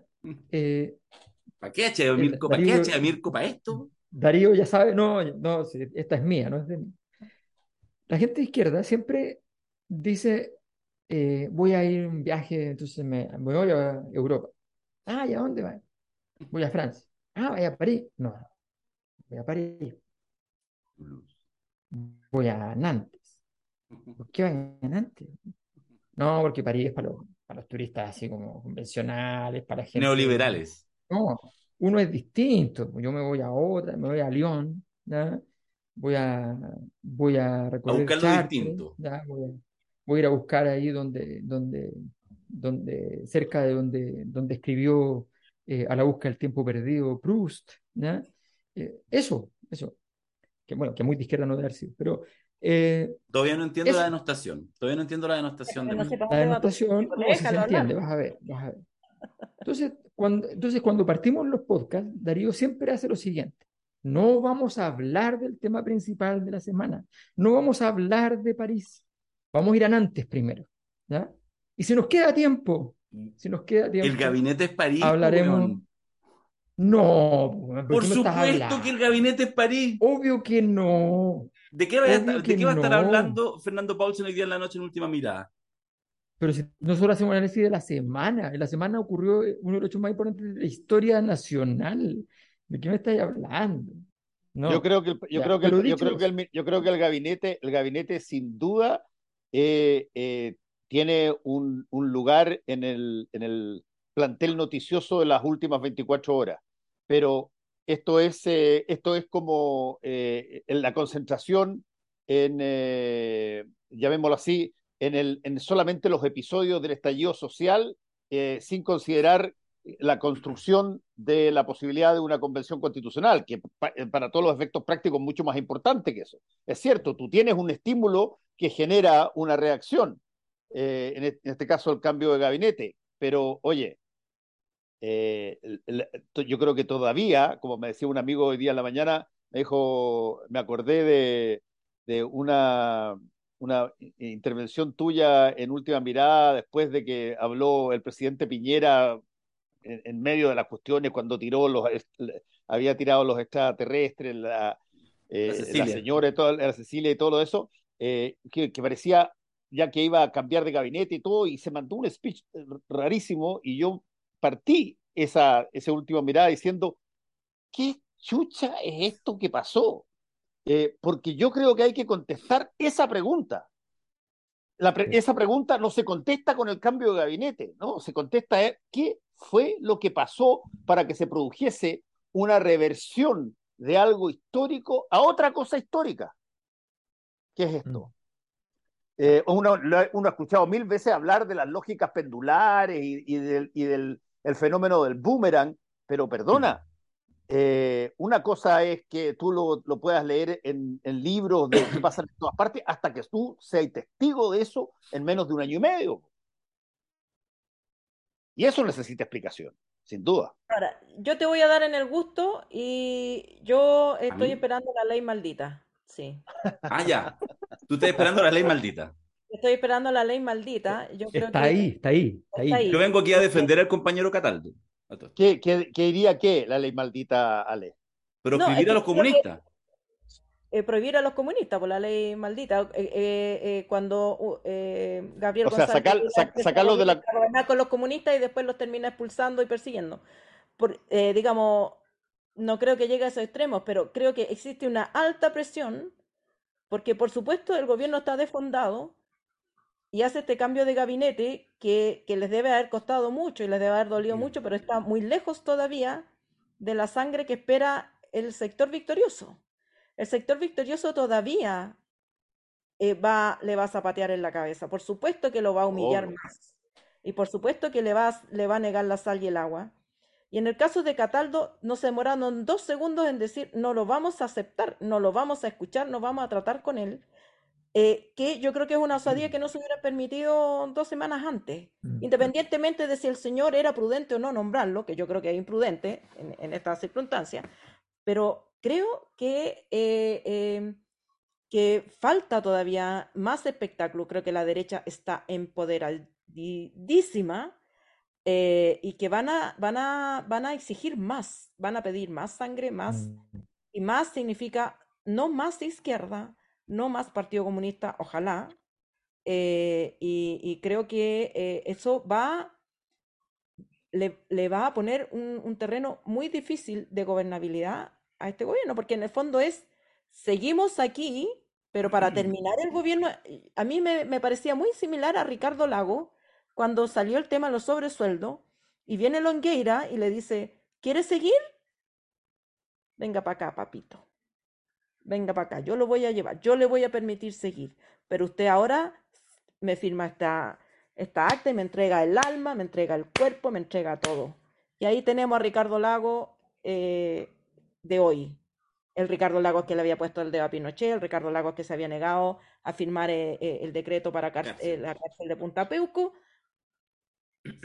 se ve obligado a entregar su alma, como se vio obligado a entregar su alma a Andrés Alamán cuando salió eh, eh, eh, Francisco Javier Cuadra a hacer rodar este secretillo eh, a nivel público. Entonces, creo que, que el gobierno está en esa encrucijada y que lo van a seguir empujando para allá. Si quiere mantenerse como de alguna manera coherente con lo que planteó como proyecto político, como, eh, como grupo de poder que, que viene a ejercer el poder, está eh, eh, probablemente condenado, si no a fracasar, a, eh, a, a tener unos días mucho más duros de los que ha tenido. Y la oferta, la tentación muy grande es de, venga para acá, papito, nosotros lo vamos a ayudar, usted va a ser el jefe de Estado, pero nosotros vamos a hacer esta cuestión. Pero, ¿sabes qué? Respecto a eso que señaláis, justamente ahí hay una... mm, Quiero, quiero mm, hacer un disenso con lo que planteas, pero probablemente lo estamos haciendo desde el mismo lugar. Tiene que ver con una apuesta. Yo, de hecho, en, la, en, la, en el 1 del día de hoy, grabé una, una columnita planteando que la lógica del cambio de gabinete me parece que... O sea, hay dos presiones. Una que es muy visible y que además los medios de comunicación y la realidad, las encuestas, te lo van a confirmar, que es la presión de afuera. Es decir, ¿quién te, quién te presiona? Te presiona la derecha si es que no se va a sentar contigo, te presiona la opinión pública. Que, la oh, mayoría ahora, porque además tienen ahora un cheque. no, Tienen 65. no lo tienen. Es que, bueno, por eso. Es que, es que sabéis que yo creo que hay algunas cosas en política. Un- hay una, una línea delgada entre taparse los ojos y no querer ver la realidad. Y lo otro es ciertas convicciones necesarias y disposición a cruzar por, por el desierto, a cruzar por el infierno para llegar al lugar que tiene. Y yo creo que esa es la decisión, que es una decisión análoga al realismo sin renuncia. Mi- lo planteamos en ese minuto, yo, o sea, en las conversaciones, y me parece que efectivamente fue un error, porque más le entregaste el gobierno, Bachelet, a Burgo y por lo tanto a tu, al jefe de la oposición, como por ahí le- leí. Eh, entonces, lo que yo creo que hay una, una decisión que es similar. No digo que esta cosa sea brutante, que no digo que uno no tenga que pescar, pero yo creo que hay una presión de afuera, insisto, es nítida, es visible, es el resultado, es la derecha, es la interpelación, es la capacidad en vivo de unos diputados desde ahí del Parlamento mirando, ah, no, a Cataldo me lo bajan, lo bajan. Pero tú también tienes, la palabra no es presión, pero la voy a utilizar, pero también tienes una presión por dentro, que tiene que ver en estos primeros seis meses, que se cumplen en tres, cuatro días más, en los primeros seis meses, medio año de gobierno, en que tus propias huestes no tienen claridad para dónde avanza el gobierno.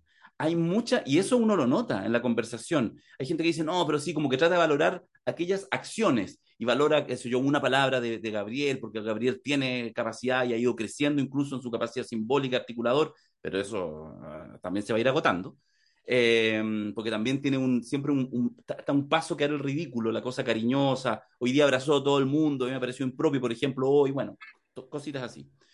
Entonces, lo que digo es que esa presión interna lo que te obliga es una cosa muy simple. que, que tú le preguntes a cualquiera de los cercanos al gobierno, a la gente que apoya al gobierno, que tú le preguntes, bueno, ¿y cuáles son las prioridades del gobierno? Y que tú, yo, aquí, el de más allá, lo podamos decir. Tú hablas hoy en día con autoridades de distintos niveles, todos nosotros hablamos con autoridades de distintos niveles, y dígame, déjenme de mentiroso, no son capaces de decirte ellos que están en el gobierno cuáles son las prioridades del gobierno. Entonces, lo que a mí me parecía es que la presión externa sí necesitaba hacer los cambios, los mismos cambios que tenían claros dos semanas antes y hace un mes atrás que tenían que hacerlo. Pero ¿para qué? Entonces, cuando eso está medio camino entre la presión de afuera, por eso lo de, Nicolás Cataldo es terrible, porque claramente aparece como un error su nominación, pero a mí me parece que visto lo visto, termina siendo un error aún peor eh, mostrar ese tamaño, nivel de debilidad, de votarlo, porque sencillamente un grupo parlamentario te dijeron que no iban a ir a la reunión. A la reunión que, por cierto, ya es tema pasado, lo comentaremos en otro momento, lo profundizaremos en otro momento, pero además yo tengo una opinión que a esta altura del partido, este proceso constituyente está muerto. Si tú me preguntáis, el gobierno, olvídate del proceso constituyente. Lo que tú necesitas ahora es gobernar es gobernar y que la gente perciba que estás gobernando. Y eso se llama soluciones cotidianas. No te metáis, si lo quieres desahuciar la derecha, si ya está desahuciado. No implica que no pueda haber un proceso constituyente en uno o dos años más, no implica, no sabemos, no tenemos la bola cristal. Por ahora, tu prioridad es gobernar. Entonces, el cambio de gabinete es para eso, no para darles garantías a la derecha para conversar, porque además te la van a hacer a cuadritos igual. Y si no hubiera sido Nicolás, lo mismo que la plurinacionalidad, era Nicolás Cataldo el que efectivamente se lo hubiera activado, o si no hubiera sido ese, habría sido otro. Habría habido una lista de prioridad.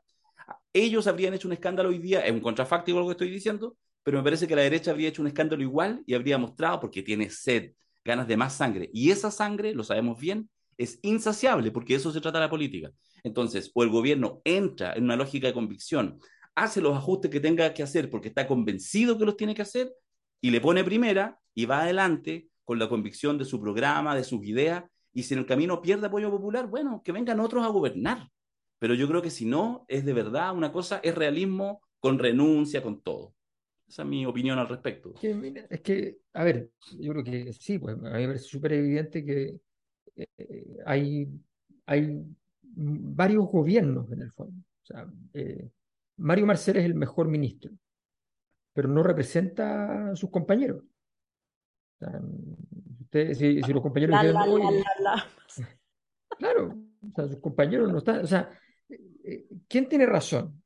El, el subsecretario Ahumada, que va y le dice a la Unión Europea, no, ¿eh? no hay tratado, eh, vamos a poner unas condiciones, vamos a revisar, o, o Marcel no está claro quién tiene, o sea, yo imagino que, que, el, que, define eso finalmente va a ser en algún momento Marcel. Ahora la Unión Europea mandó los papeles directos, así como, oye, eh, entiendo que van a firmar, ¿no? Así, así, no, es verdad. ¿En serio? ocurrió. Sí. ocurrió. Así mandaron los papeles. entiendo que esto se firma, ¿no? O sea, eh, estamos claros. Entonces, y, y, la pregunta entonces es, ¿Cuál es la línea del gobierno? Porque la línea del gobierno la siguió Janet Vega y la sacaron por seguirla. Entonces, ese es el problema. ¿Cuál es el problema que veo yo en el cambio de gabinete? El único problema no es ningún problema, no es que la gente que trajeron no sea buena o qué sé yo. Bueno, yo no tengo, de la información que yo manejo, no manejo ninguna información de que Analia Uriarte sea una persona que produzca eh, centramiento eh, y sabiduría. Yo no manejo esa información. No, yo tampoco. pero, pero tal vez manejo información que es sesgada y no... no ok.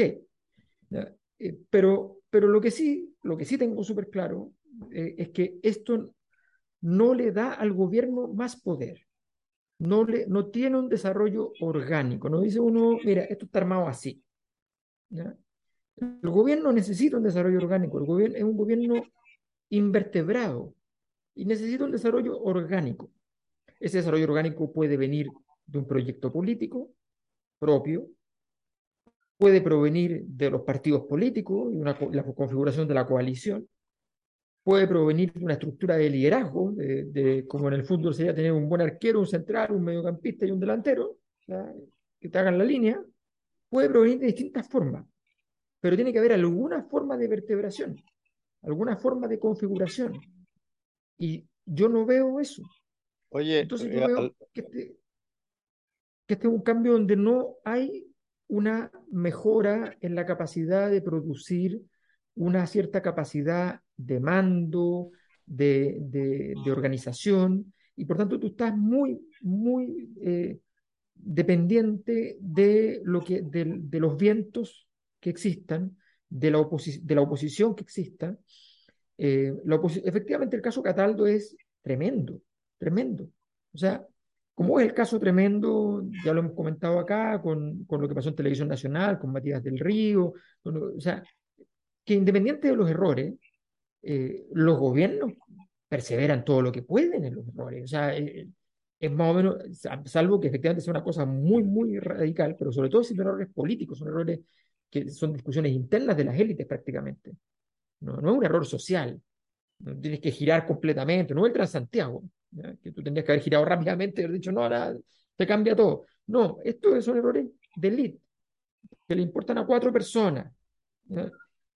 Pero tú tienes que dar la señal política de que tú defiendes lo tuyo. Y esta lógica de construir la política por promedios, a mí me... Y eso, eso es, yo lo comparo con, con estas... eh, Yo tengo, para eso, la política de los promedios me refiero a que yo digo, yo soy de centro izquierda o soy de izquierda, pero no soy comunista. Entonces, tengo que tener un comunista y dos de centro izquierda y otros dos como yo. ¿ya? Entonces, el promedio está bueno. Como el promedio está bueno, estamos correctos. Mm. ¿ya? Pero esto no funciona así. Como TVN y los segundos para cada político. Como deben los segundos para cada político, todas esas cosas, ¿ya? Que en realidad esas cosas no existen, son el que no llora no mama. A nosotros nunca, cuando yo fui candidato, se nos ocurrió llamar a los canales y decir, oye, ¿y, y mi tiempo? Yo tenía a la B así encima de los canales, tenía nada, nada, o sea, y nunca. Ahí fallamos, ahí fallamos. Yo me siento responsable, Alberto, me siento responsable por ello. No, no podría haber otra persona porque no había otra persona responsable, o sea, no había nadie más. Pero, Oye, desde ese, desde ese punto de vista, Alberto y Darío, que tú lo planteaste también, eh, hay una frase que de alguna manera ancla o impide durante los últimos tres, cuatro meses, impide que el gobierno pueda tener una autonomía propia de lo que son los gobiernos haciendo cosas que se necesitan para la ciudadanía versus eh, la, eh, el trabajo de la convención constituyente que tenía que hacer la constitución. Y esa fue la frase del propio Giorgio cuando Mm. dijo que el programa estaba condicionado de alguna manera a cómo resultaba la convención constitucional y particularmente el texto. Si es que esa, si, si tú tienes. Una, una cosa que es básicamente el ordenador para que tú generes una determinada condición, eh, bueno, eh, lo más probable es que tú no puedas eh, tener la autonomía que tú estás pidiendo y que tenga necesariamente porque dependes en gran medida de que se cambien los parámetros de aquello que eventualmente tú vas a enfrentar. Sí. Y, y, y eso puede perfectamente darse eh, en un nuevo proceso constituyente de nuevo. Mm. Mm. Lo que tú estás diciendo es que, oye, el proceso constituyente debiera tener su propia autonomía y el gobierno debiera tener básicamente Mm. el mandato de llevar adelante eh, el programa hasta donde pueda, si quiere, pero no puede postergarlo hasta que nazca una nueva constitución. Sí. Bueno, Boris dijo hoy día que eh, su línea eh, política de ahora en adelante era dos, uno, el, el proceso constituyente, eh, digamos, continuar, terminarlo, no sé qué, y dos, eh, eh, gobernar. Pero el tema es que una cosa es lo que uno quiere hacer y otra cosa es la fuerza que tiene. Mm. Y este es, este es, un este es el gobierno de, a partir del domingo, del 37%. Mm. Entonces, si no te paras en alguna parte para, para validar tu fuerza, no sé cómo lo va a hacer. Ninguna de las dos cosas. No están en su poder, Mm. porque es el 60% o los representantes, porque por supuesto que no, no hay un partido político que pueda arrogarse el 60%, pero los hay, están ahí, ya salieron a decir esto, eh, eh, nosotros representamos el sentir ciudadano y esto es lo que vamos a hacer. Vamos a generar algún tipo de instancia con estas características para que se recoja lo mejorcito de lo que había y eh, corregir los errores, bla, bla, bla.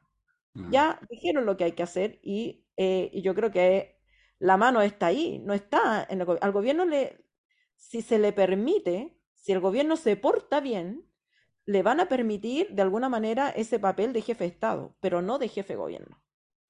Al Por eso, por Al eso, presidente exclusivamente porque los demás no le reconocen a nadie nada. Eh, y, lu- y luego, eh, aplicar qué programa. Sí, Eh, también está en cuestión la legitimidad para llevar a cabo ese programa. Y yo creo que se le va a discutir todas las posibilidades. Por ejemplo, una cuestión bien concreta que ahora se va a presentar, el proyecto eh, de reforma al sistema de pensiones. O sea, olvídate, olvídate de llevar a cabo un proyecto de reforma al sistema de pensiones como el que se planteaba en campaña. Es imposible, no hay piso para esa cuestión, no hay piso. Entonces, ¿qué rol vas a asumir tú? ¿Vas a aceptar ese rol de jefe de Estado magnánimo, pero eunuco, o, o, vas a tratar de hacer política con lo que te quede de vida? Pero es súper bueno el ejemplo que ponís, po, porque, o sea, a ver, primero, yo creo que tú decís, este es el gobierno el 37%, el 38%, si yo fuera gobierno, lo firmo.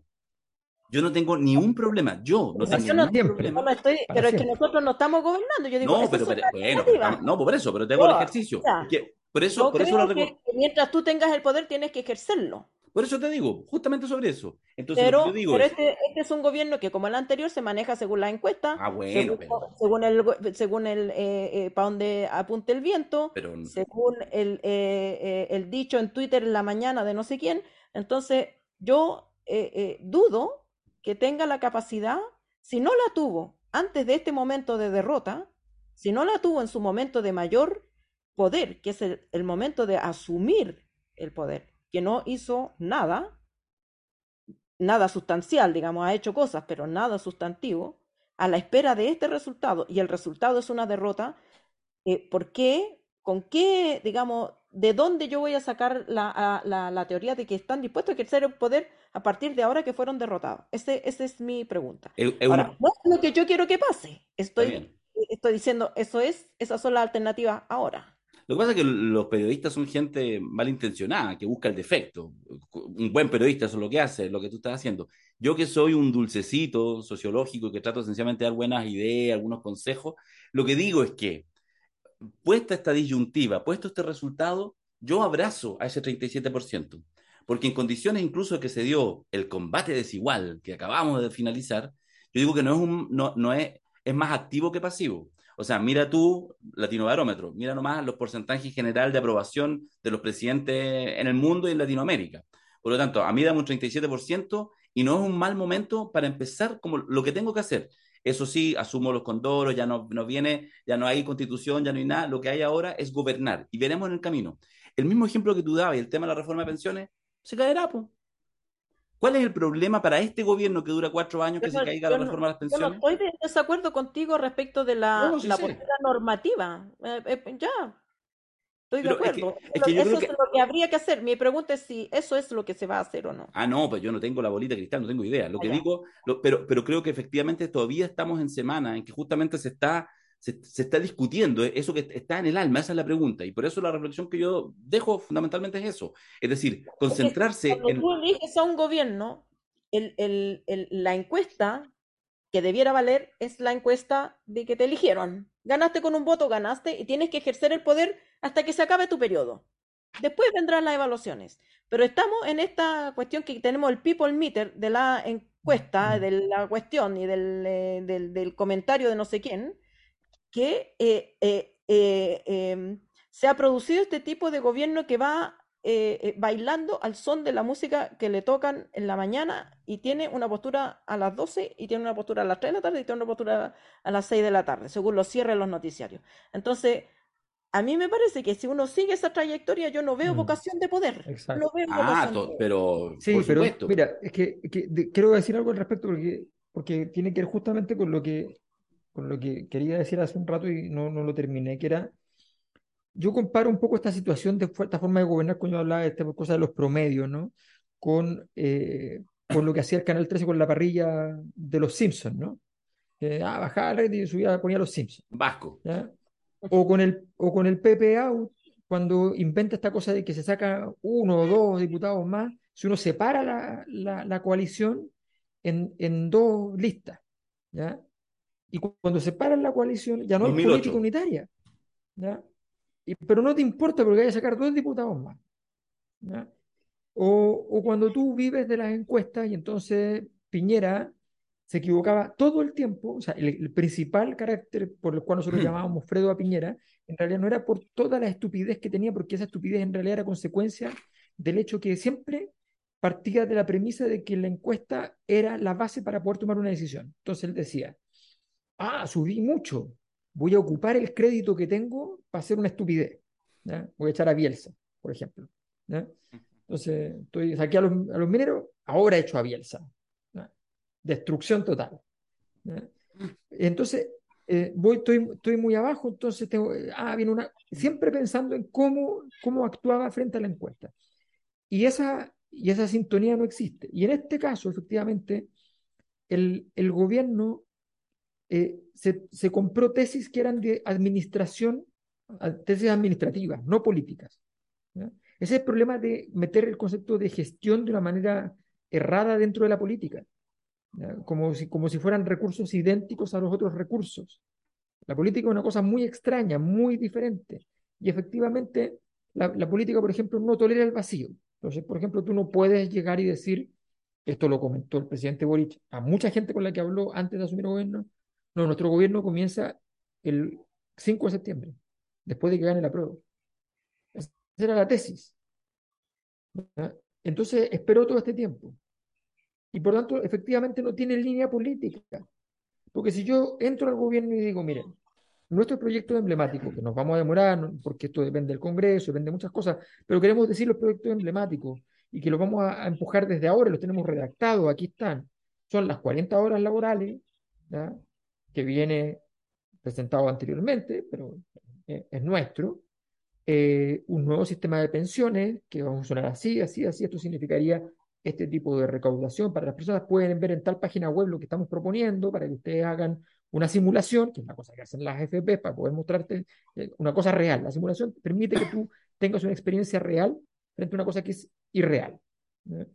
Eh, el salario mínimo, que es muy importante, que se, que se hizo, se avanzó, pero no, pero así como ya calladito para que no, porque, para no irritar. Eh, los recursos, por ejemplo, para los municipios.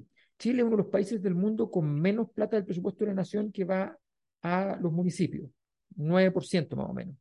El estándar es como el 20%, 22%, eso es el estándar.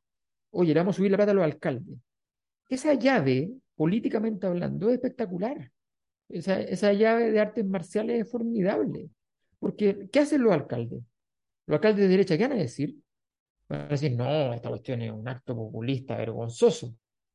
No, van a decir, chuta, ahora yo voy a poder hacer cosas, voy a poder lucir y voy a No, poder... de hecho, irían ahí a quejarse. A mí no me han dado todavía. A mí no me han dado todavía esas cosas. Recursos para los gobiernos regionales. Oye, se hizo toda una reforma, pero no se le dio plata a las regiones. Vamos a darle plata a las regiones. Aquí está el proyecto de ley. Para que los gobernadores regionales electos por ustedes tengan derecho realmente a manejar presupuesto. Chuta. Ah, entonces, todo eso, eh, más, oye, la, la Bachelet hizo la gratuidad hasta el 50%, nosotros vamos a subir hasta el 80% de aquí a dos años, entonces vamos a partir con el 55%, ahora ya. Y, ojo, importante, ¿ah? Importante, eh, la gratuidad no es para las personas que, que, que ah, alguien estudió y quiere estudiar de nuevo, no pasa nada, puede estudiar de nuevo. ¿no? Eh, y ojo, las personas mayores pueden entrar a la universidad por primera vez en su vida, quiere entrar, entra a la universidad, es gratis, tiene 60 años, 70 años. Que eso se podía antes, pero nadie lo dijo nunca, era como, no, no, porque se nos van a llenar, no, mucho problema. No, usted puede ir a estudiar lo que no estudió, el gusto que quería darse en su vida, ahí está, hágalo. ¿ya? Ese cambio de discurso, esa cosa concreta, esa sensación de que tú estás respirando un aire nuevo, es la clave. Si la gente, a ver, ¿cuántos de nosotros hemos hablado con personas que están en, condiciones de pobreza en, enorme, absoluta, y que te, te niegan todo lo que tú estás diciendo? Y te lo niegan no porque no lo quieran, lo desean, pero lo desean tanto y saben que es mentira, entienden que es mentira, que no pueden decirte lo contrario, te van a decir, no, no, no me venga con eso porque me va, me va a sembrar una ilusión que me va a hacer pensar cosas y tomar decisiones absurdas. Yo no, no, no es verdad. Lo que usted me dice no es verdad y por tanto no lo quiero. O sea, yo me acuerdo haberle dicho a una persona del año 2012 que tenía a su hijo en segundo medio, entonces yo le dije, me dicen, no, yo no sé qué voy a hacer porque va a entrar a la universidad, yo no sé si va a alcanzar a, qué sé yo, a, tener una beca. Pero ¿cuándo entra? ¿Cuándo entra? No, en dos años, en tres años más. O sea, la probabilidad de que tenga gratuidad es muy alta. Pero ¿cómo? Si ni siquiera existía todavía el proyecto de gratuidad chilena, pero es más o menos obvio, mire lo que está pasando. O sea, era, era más o menos obvio que iba a ocurrir. Obvio, entonces, desde la sociología, obvio. Obvio. Entonces, no, yo no creo esa cuestión. Yo no creo esa cuestión, o sea, no va a ocurrir. Ocurrió, y esa persona cuando ocurrió, tranquilamente fue y dijo que bueno que ocurrió esto, voy, lo hago y listo, y me adapto. ¿ya? No, no, no, se pone, no, se, no se pone de rodillas a decir, qué bueno, y con esto yo voy a votar por siempre y para siempre por usted. No, dice, está bien, bueno, ya está, me adapto y ojalá que pasen cosas nuevas que me hagan bien. Es más o menos simple. Alberto. Oye, Fernando. No, eh, yo básicamente lo que quiero decir es que hay un test en los gobiernos, en todos los gobiernos, particularmente en gobiernos que parten y que parten con reveses, eh, que es, eh, a ver, lo voy a poner en una frase antológica de Winston Churchill. Churchill decía que el éxito consiste en ir de frustración en frustración sin perder el entusiasmo.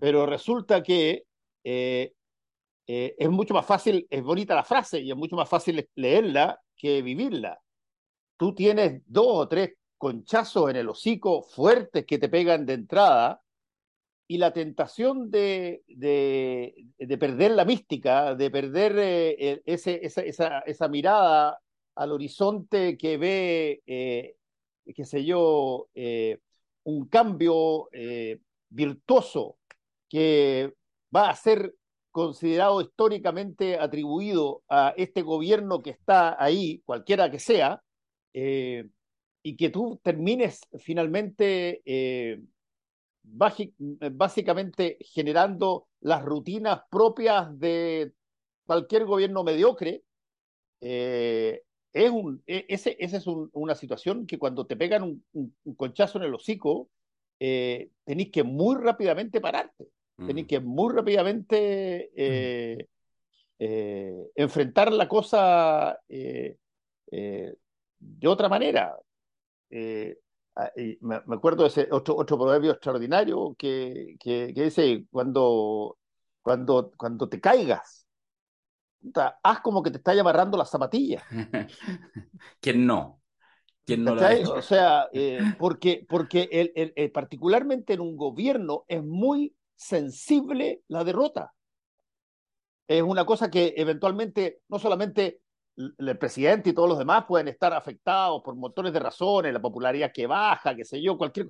Pero se te empieza a ir gente que eventualmente podría ser eh, colaborador, cómplice, te cuesta encontrar ministerio, de repente mm. los partidos que forman parte de tu propia coalición empiezan a mirarte con desgano, empiezan a mirarte a la distancia o, o, o, o se levantan como le pasó a la presidenta Bachelet eh, básicamente en la mañana sin saber cuál de, de, los, de las personas de mi gabinete es el que me va a clavar el puñal esta mañana. Qué heavy. Claro. Sí. Chiquillos, chiquilla, eh, traté de pagar en este rato el Zoom, pero me rebotó la tarjeta. Entonces me está avisando ya que queda un minuto y medio. Entonces yo solamente quiero decir rápidamente, porque no, no dije nada de esto al comienzo, primero que tenemos seminario el 22 y 23 de septiembre, o el 23 y 24, bueno, viernes y sábado. Parece que es 23 y 24. Sí, 23 y 24 de septiembre. Sí, sí, sí. 23 sí, y 24. Bien. Y que, que se llama, ustedes lo han visto, ya está. Eh, el título es La refundación de Chile en signo de pregunta, un seminario dantesco e imperdible, porque nos vamos a hacer cargo ahora de esa pregunta maletera y malintencionada, y como nosotros damos cara, vamos a eh, plantearla y la vamos a abordar desde lo que pasó y desde lo que debiera seguir sucediendo con el gobierno y con el proceso. Así que es un Bueno. seminario imperdible. Me acabo de dar cuenta que voy a hacer un día así redondito porque tengo en, en la mañana del 23 tengo que exponer en la Complutense en un, en un seminario sobre el proceso constituyente chileno. En la Complutense. Y- Pero espérate, No. Pero espérate, lo em- pero- ¿en Madrid o, o vía Zoom? no en Madrid. pues, Ah, ya, y si te tomáis la foto, No, ese problema no es ese. El problema no es ese. el horario. El problema es que, primero, que eso me va a obligar primero a volver a Valencia, el seminario. Y segundo, que voy a estar todo el día hablando del proceso constituyente, que es como así como... Qué mejor. como- ¿Qué mejor para un sociólogo? No, qué mejor. Sí, Lo claro, mejor, súper ¿por qué lindo. te venía?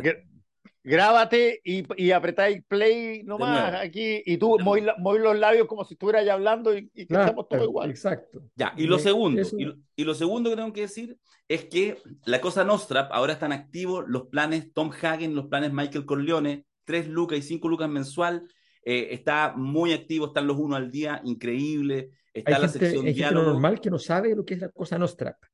Oye, pero ¿qué, qué son los planes activos? ¿Qué ¿Ve? significa ¿Ve? eso? Ve, ¿Ve? ve. Ya, mira, la próxima semana voy a partir haciendo la didáctica. Solo voy a decir que la Cosa Nostra es la app de la Cosa Nostra que permite que gente elegante como Quiroga, no, Quiroga no es muy elegante en realidad, pero hay gente elegante que sí tiene en su celular una cabeza de caballo. No, qué elegancia la de Francia, imagínate. Entonces tiene esa cabeza de caballo y cuando aprieta esa cabeza de caballo se le despliega un menú, se demora un par de segundos, ¿ustedes entienden? A ver, déjame ver. Y Esto, esto, esto está en, en toda la, la- ¿Cómo se llama? La, se llama. La cosa Tenéis que poner, tenéis que escribir lacosanostrap.cl en tu, en tu buscador y queda anclado. Es una, una página web eh, hecha Ah, una especialmente. página web. O sea, no, no es una aplicación. No, porque si no le andáis pagando dinero al neoliberalismo y nosotros somos revolucionarios. Entonces, y ahí están todos los podcasts, están los uno al día, imperdibles. ¿ah? Eh, ya pronto vamos a, a seducir a, a, a Paulsen, porque a, a la Matu ya la sedujimos. Ahí está Voces, y ahí están también los seminarios. Vamos a empezar a subir ahí eh, lo- los selecciones, las selecciones del rider, pero de los seminarios. En fin, muchas cosas. Y además es la manera de sostener un espacio de reflexión diverso, amplio y la verdad bastante indispensable para los tiempos que corren como la cosa nostra. Así que Y decir, Darío, me- Darío prometió que sí. Dale, dale. Solamente 30 segundos para decir que en un texto apócrifo que anda dando vuelta por ahí, que se me atribuye, cuya Lo vi. autoría se me atribuye, coautoría huevo. con Mónica González, es falso, o sea, el texto es verdadero, alguien lo escribió, pero yo no lo escribí ni participé en su redacción, y no participé en su redacción ni lo comparto por una razón fundamental, que ya la decía hace un rato Alberto, yo eh, no, no comparto a- eh, culpar a la gente del resultado electoral. Mi, mi, convic- mi convicción democrática es tan profunda que yo creo que el pueblo nunca se equivoca. Y si el, El- pueblo se pronunció en un 60% con el rechazo, los equivocados somos los que postulábamos el apruebo. Así que. El eh, ese texto- es mi, ese es mi, mi Sí. planteamiento, esa es mi postura y eh, quería aclararlo. el texto Oye, se llama oye, ¿Por qué te ríes? ¿Cierto? Algo así. Oye, es muy, eh, Ale, me parece, ofensivo. me parece muy importante lo que estás diciendo. Yo hoy día en la mañana, eh, conversando con una persona, me decía, ¿y cómo estáis tú que votaste a, a prueba de este-?" Él, por cierto, votó rechazo y, y habían dos personas más. Y yo le dije, mira, ¿sabes qué? Le dije, eh, la democracia es tan extraordinaria, tan tremendamente extra- extraordinaria la opinión de consultar a la gente que sirve más cuando tú pierdes que cuando tú ganas. Porque cuando tú ganas te puedes llenar de soberbia o puedes creer de que tuviste algo que ver en la cosa. Lo extraordinario es cuando tú te das cuenta que estabas eh, equivocado respecto, por ejemplo, de quién iba a ganar y que la gente te da una eh, situación eh, distinta. De hecho, creo que cuando incluso cuando tú tienes reveses por voluntad popular,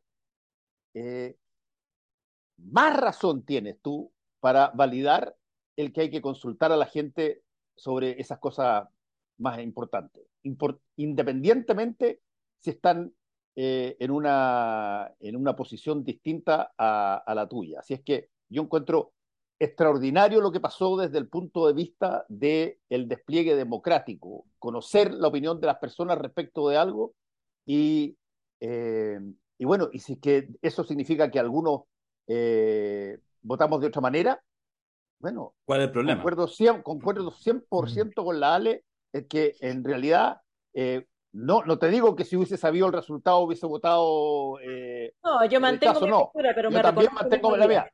Pero Me lo que sí es minoría. cierto, pero lo que sí es cierto es que eh, es tremendamente potente cuando tú escuchas efectivamente la voz de la ciudadanía respecto de materias puntuales.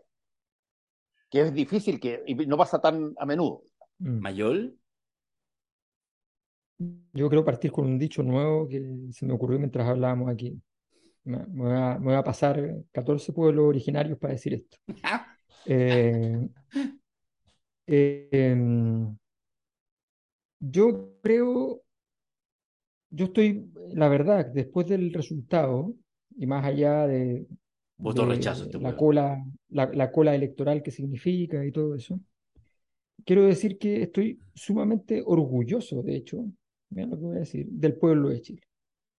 Porque veo en su conducta una conducta compleja, una conducta donde hay una evaluación, donde hay algo que, que- donde no se queda amarrado, como muchas veces uno se queda amarrado en la, en la estupidez original y quiere ser coherente con la estupidez original y entonces hace la otra. Yo no digo que esta sea una estupidez original, digo simplemente que no te quedaste amarrado a tu propio pasado y dijiste, a mí me dijeron que ahora tengo que evaluar esta otra cosa, este nuevo texto, y a mí este texto no me representa. Entonces, a mí no me gustó el anterior, ya lo dije, y no me gusta. Y ahora me preguntaron por este y tampoco me gusta. Y no me siento obligado a nada porque sencillamente me están preguntando lo que me están preguntando. Entonces, yo creo que eh, es, a mí me parece notable, lo veo además en la encuesta, las complejidades de las respuestas, me, me, me llama mucho la atención, creo que vale mucho la pena eh, mirar de otra manera. Yo lo veo con orgullo, creo que efectivamente estamos en un, tema en términos históricos de, de complejidad muy grande. Eh, el país enfrenta un, un, un desafío gigante en el cual de momento no está logrando salir. Sí, todo eso es cierto.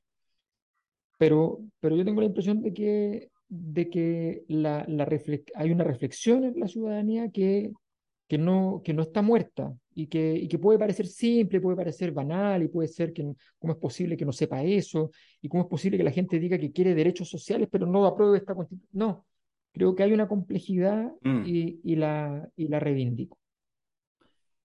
Eh, no alcancé a decir, porque ustedes son muy intelectuales y me interrumpen mis promociones, que Yo, todo- yo, yo estoy, mira, yo, yo estoy, yo estoy, yo, ahí estoy, ahí, eso, eso, es- eso es lo que, vale, perdón. Cuidado, cuidado con lo que ¿Dónde mostráis. eso, pa- Cuidado? Pero espérate, espérate, que, es que Cuidado, está, lo Paulsen, que yo no tenía, edito nada, weón, así que si lo se te sale tenía, algo lo aquí- tenía, lo tenía, lo tenía, acá. Mira, yo tengo mucho cuidado Esa cuando muestro eh, esa cuestión es, esa Yo no cuestión es- pienso Eh. mostrar el mío, me pienso equivocar. No, no, Fernando. Voy a tener que No. invitarme un café. Voy a tener que Oh, invitarme un café en tu casa. Pero dice la cosa, no- la cosa nuestra, No, están pues está en, está en. Spotify, pues Fernando, qué boomer. No, ah, estoy en Spotify. Con sí. www.lacosanostrap con dos p final, punto cl. Puta, Fernando. ¿Cómo es? Bueno, www. déjenme hacer La la, cosa promoción, nostra- po, weón. Déjenme hacer la promoción, po. Pero si esta es la promoción, que la gente descargue la aplicación. Ya, pero Hay déjame decir 4.500 solo una personas cosa. que la tienen. Que todo La lo que se no inscriban. Ah, ya, ok, ok, ok. Ya, ahí, todos los ahí, que ya. se inscriban ahora o en el plan Tom Hagen. Esa, en el plan- esa. Ahí ¡Esa, está. weón! ¡Qué Esa, grande! ya. Menos mal que no estamos en el gobierno, weón. incapacidad, weón. Eh, Este es el segundo piso, el segundo piso. Pero puedes incapacidad para hacer una weá simple es abismante. ¿Cómo es la wea? Ya, oye, todos los que se inscriben ahora en septiembre es gratis. Recién corre los seis meses o un año si se inscriben a partir de octubre. Entonces inscríbanse al tiro y, y son parte de esta comunidad y apoyan, insisto, estos espacios de discusión. Chiquillo, Alberto Y tiene que apoyen la tercera dosis también. Sí, qué bien, qué bien lo pasamos el, el domingo en la transmisión. A Fernando, al final ya me llamó CNN directamente y dijo, ya está bien, dije, ya úsalo el domingo, ya está bien, se fue ese Fernando para allá. Y nosotros nos quedamos en el link de mi casa haciendo una transmisión muy divertida, muy interesante, y yo creo que la gente lo valoró harto. Así que eso. Oye, un placer, qué buena esta conversación, gracias. Nos vemos el próximo martes. Ya, Adiós. muchachos, cuídense. Chao. chao. chao. Chao.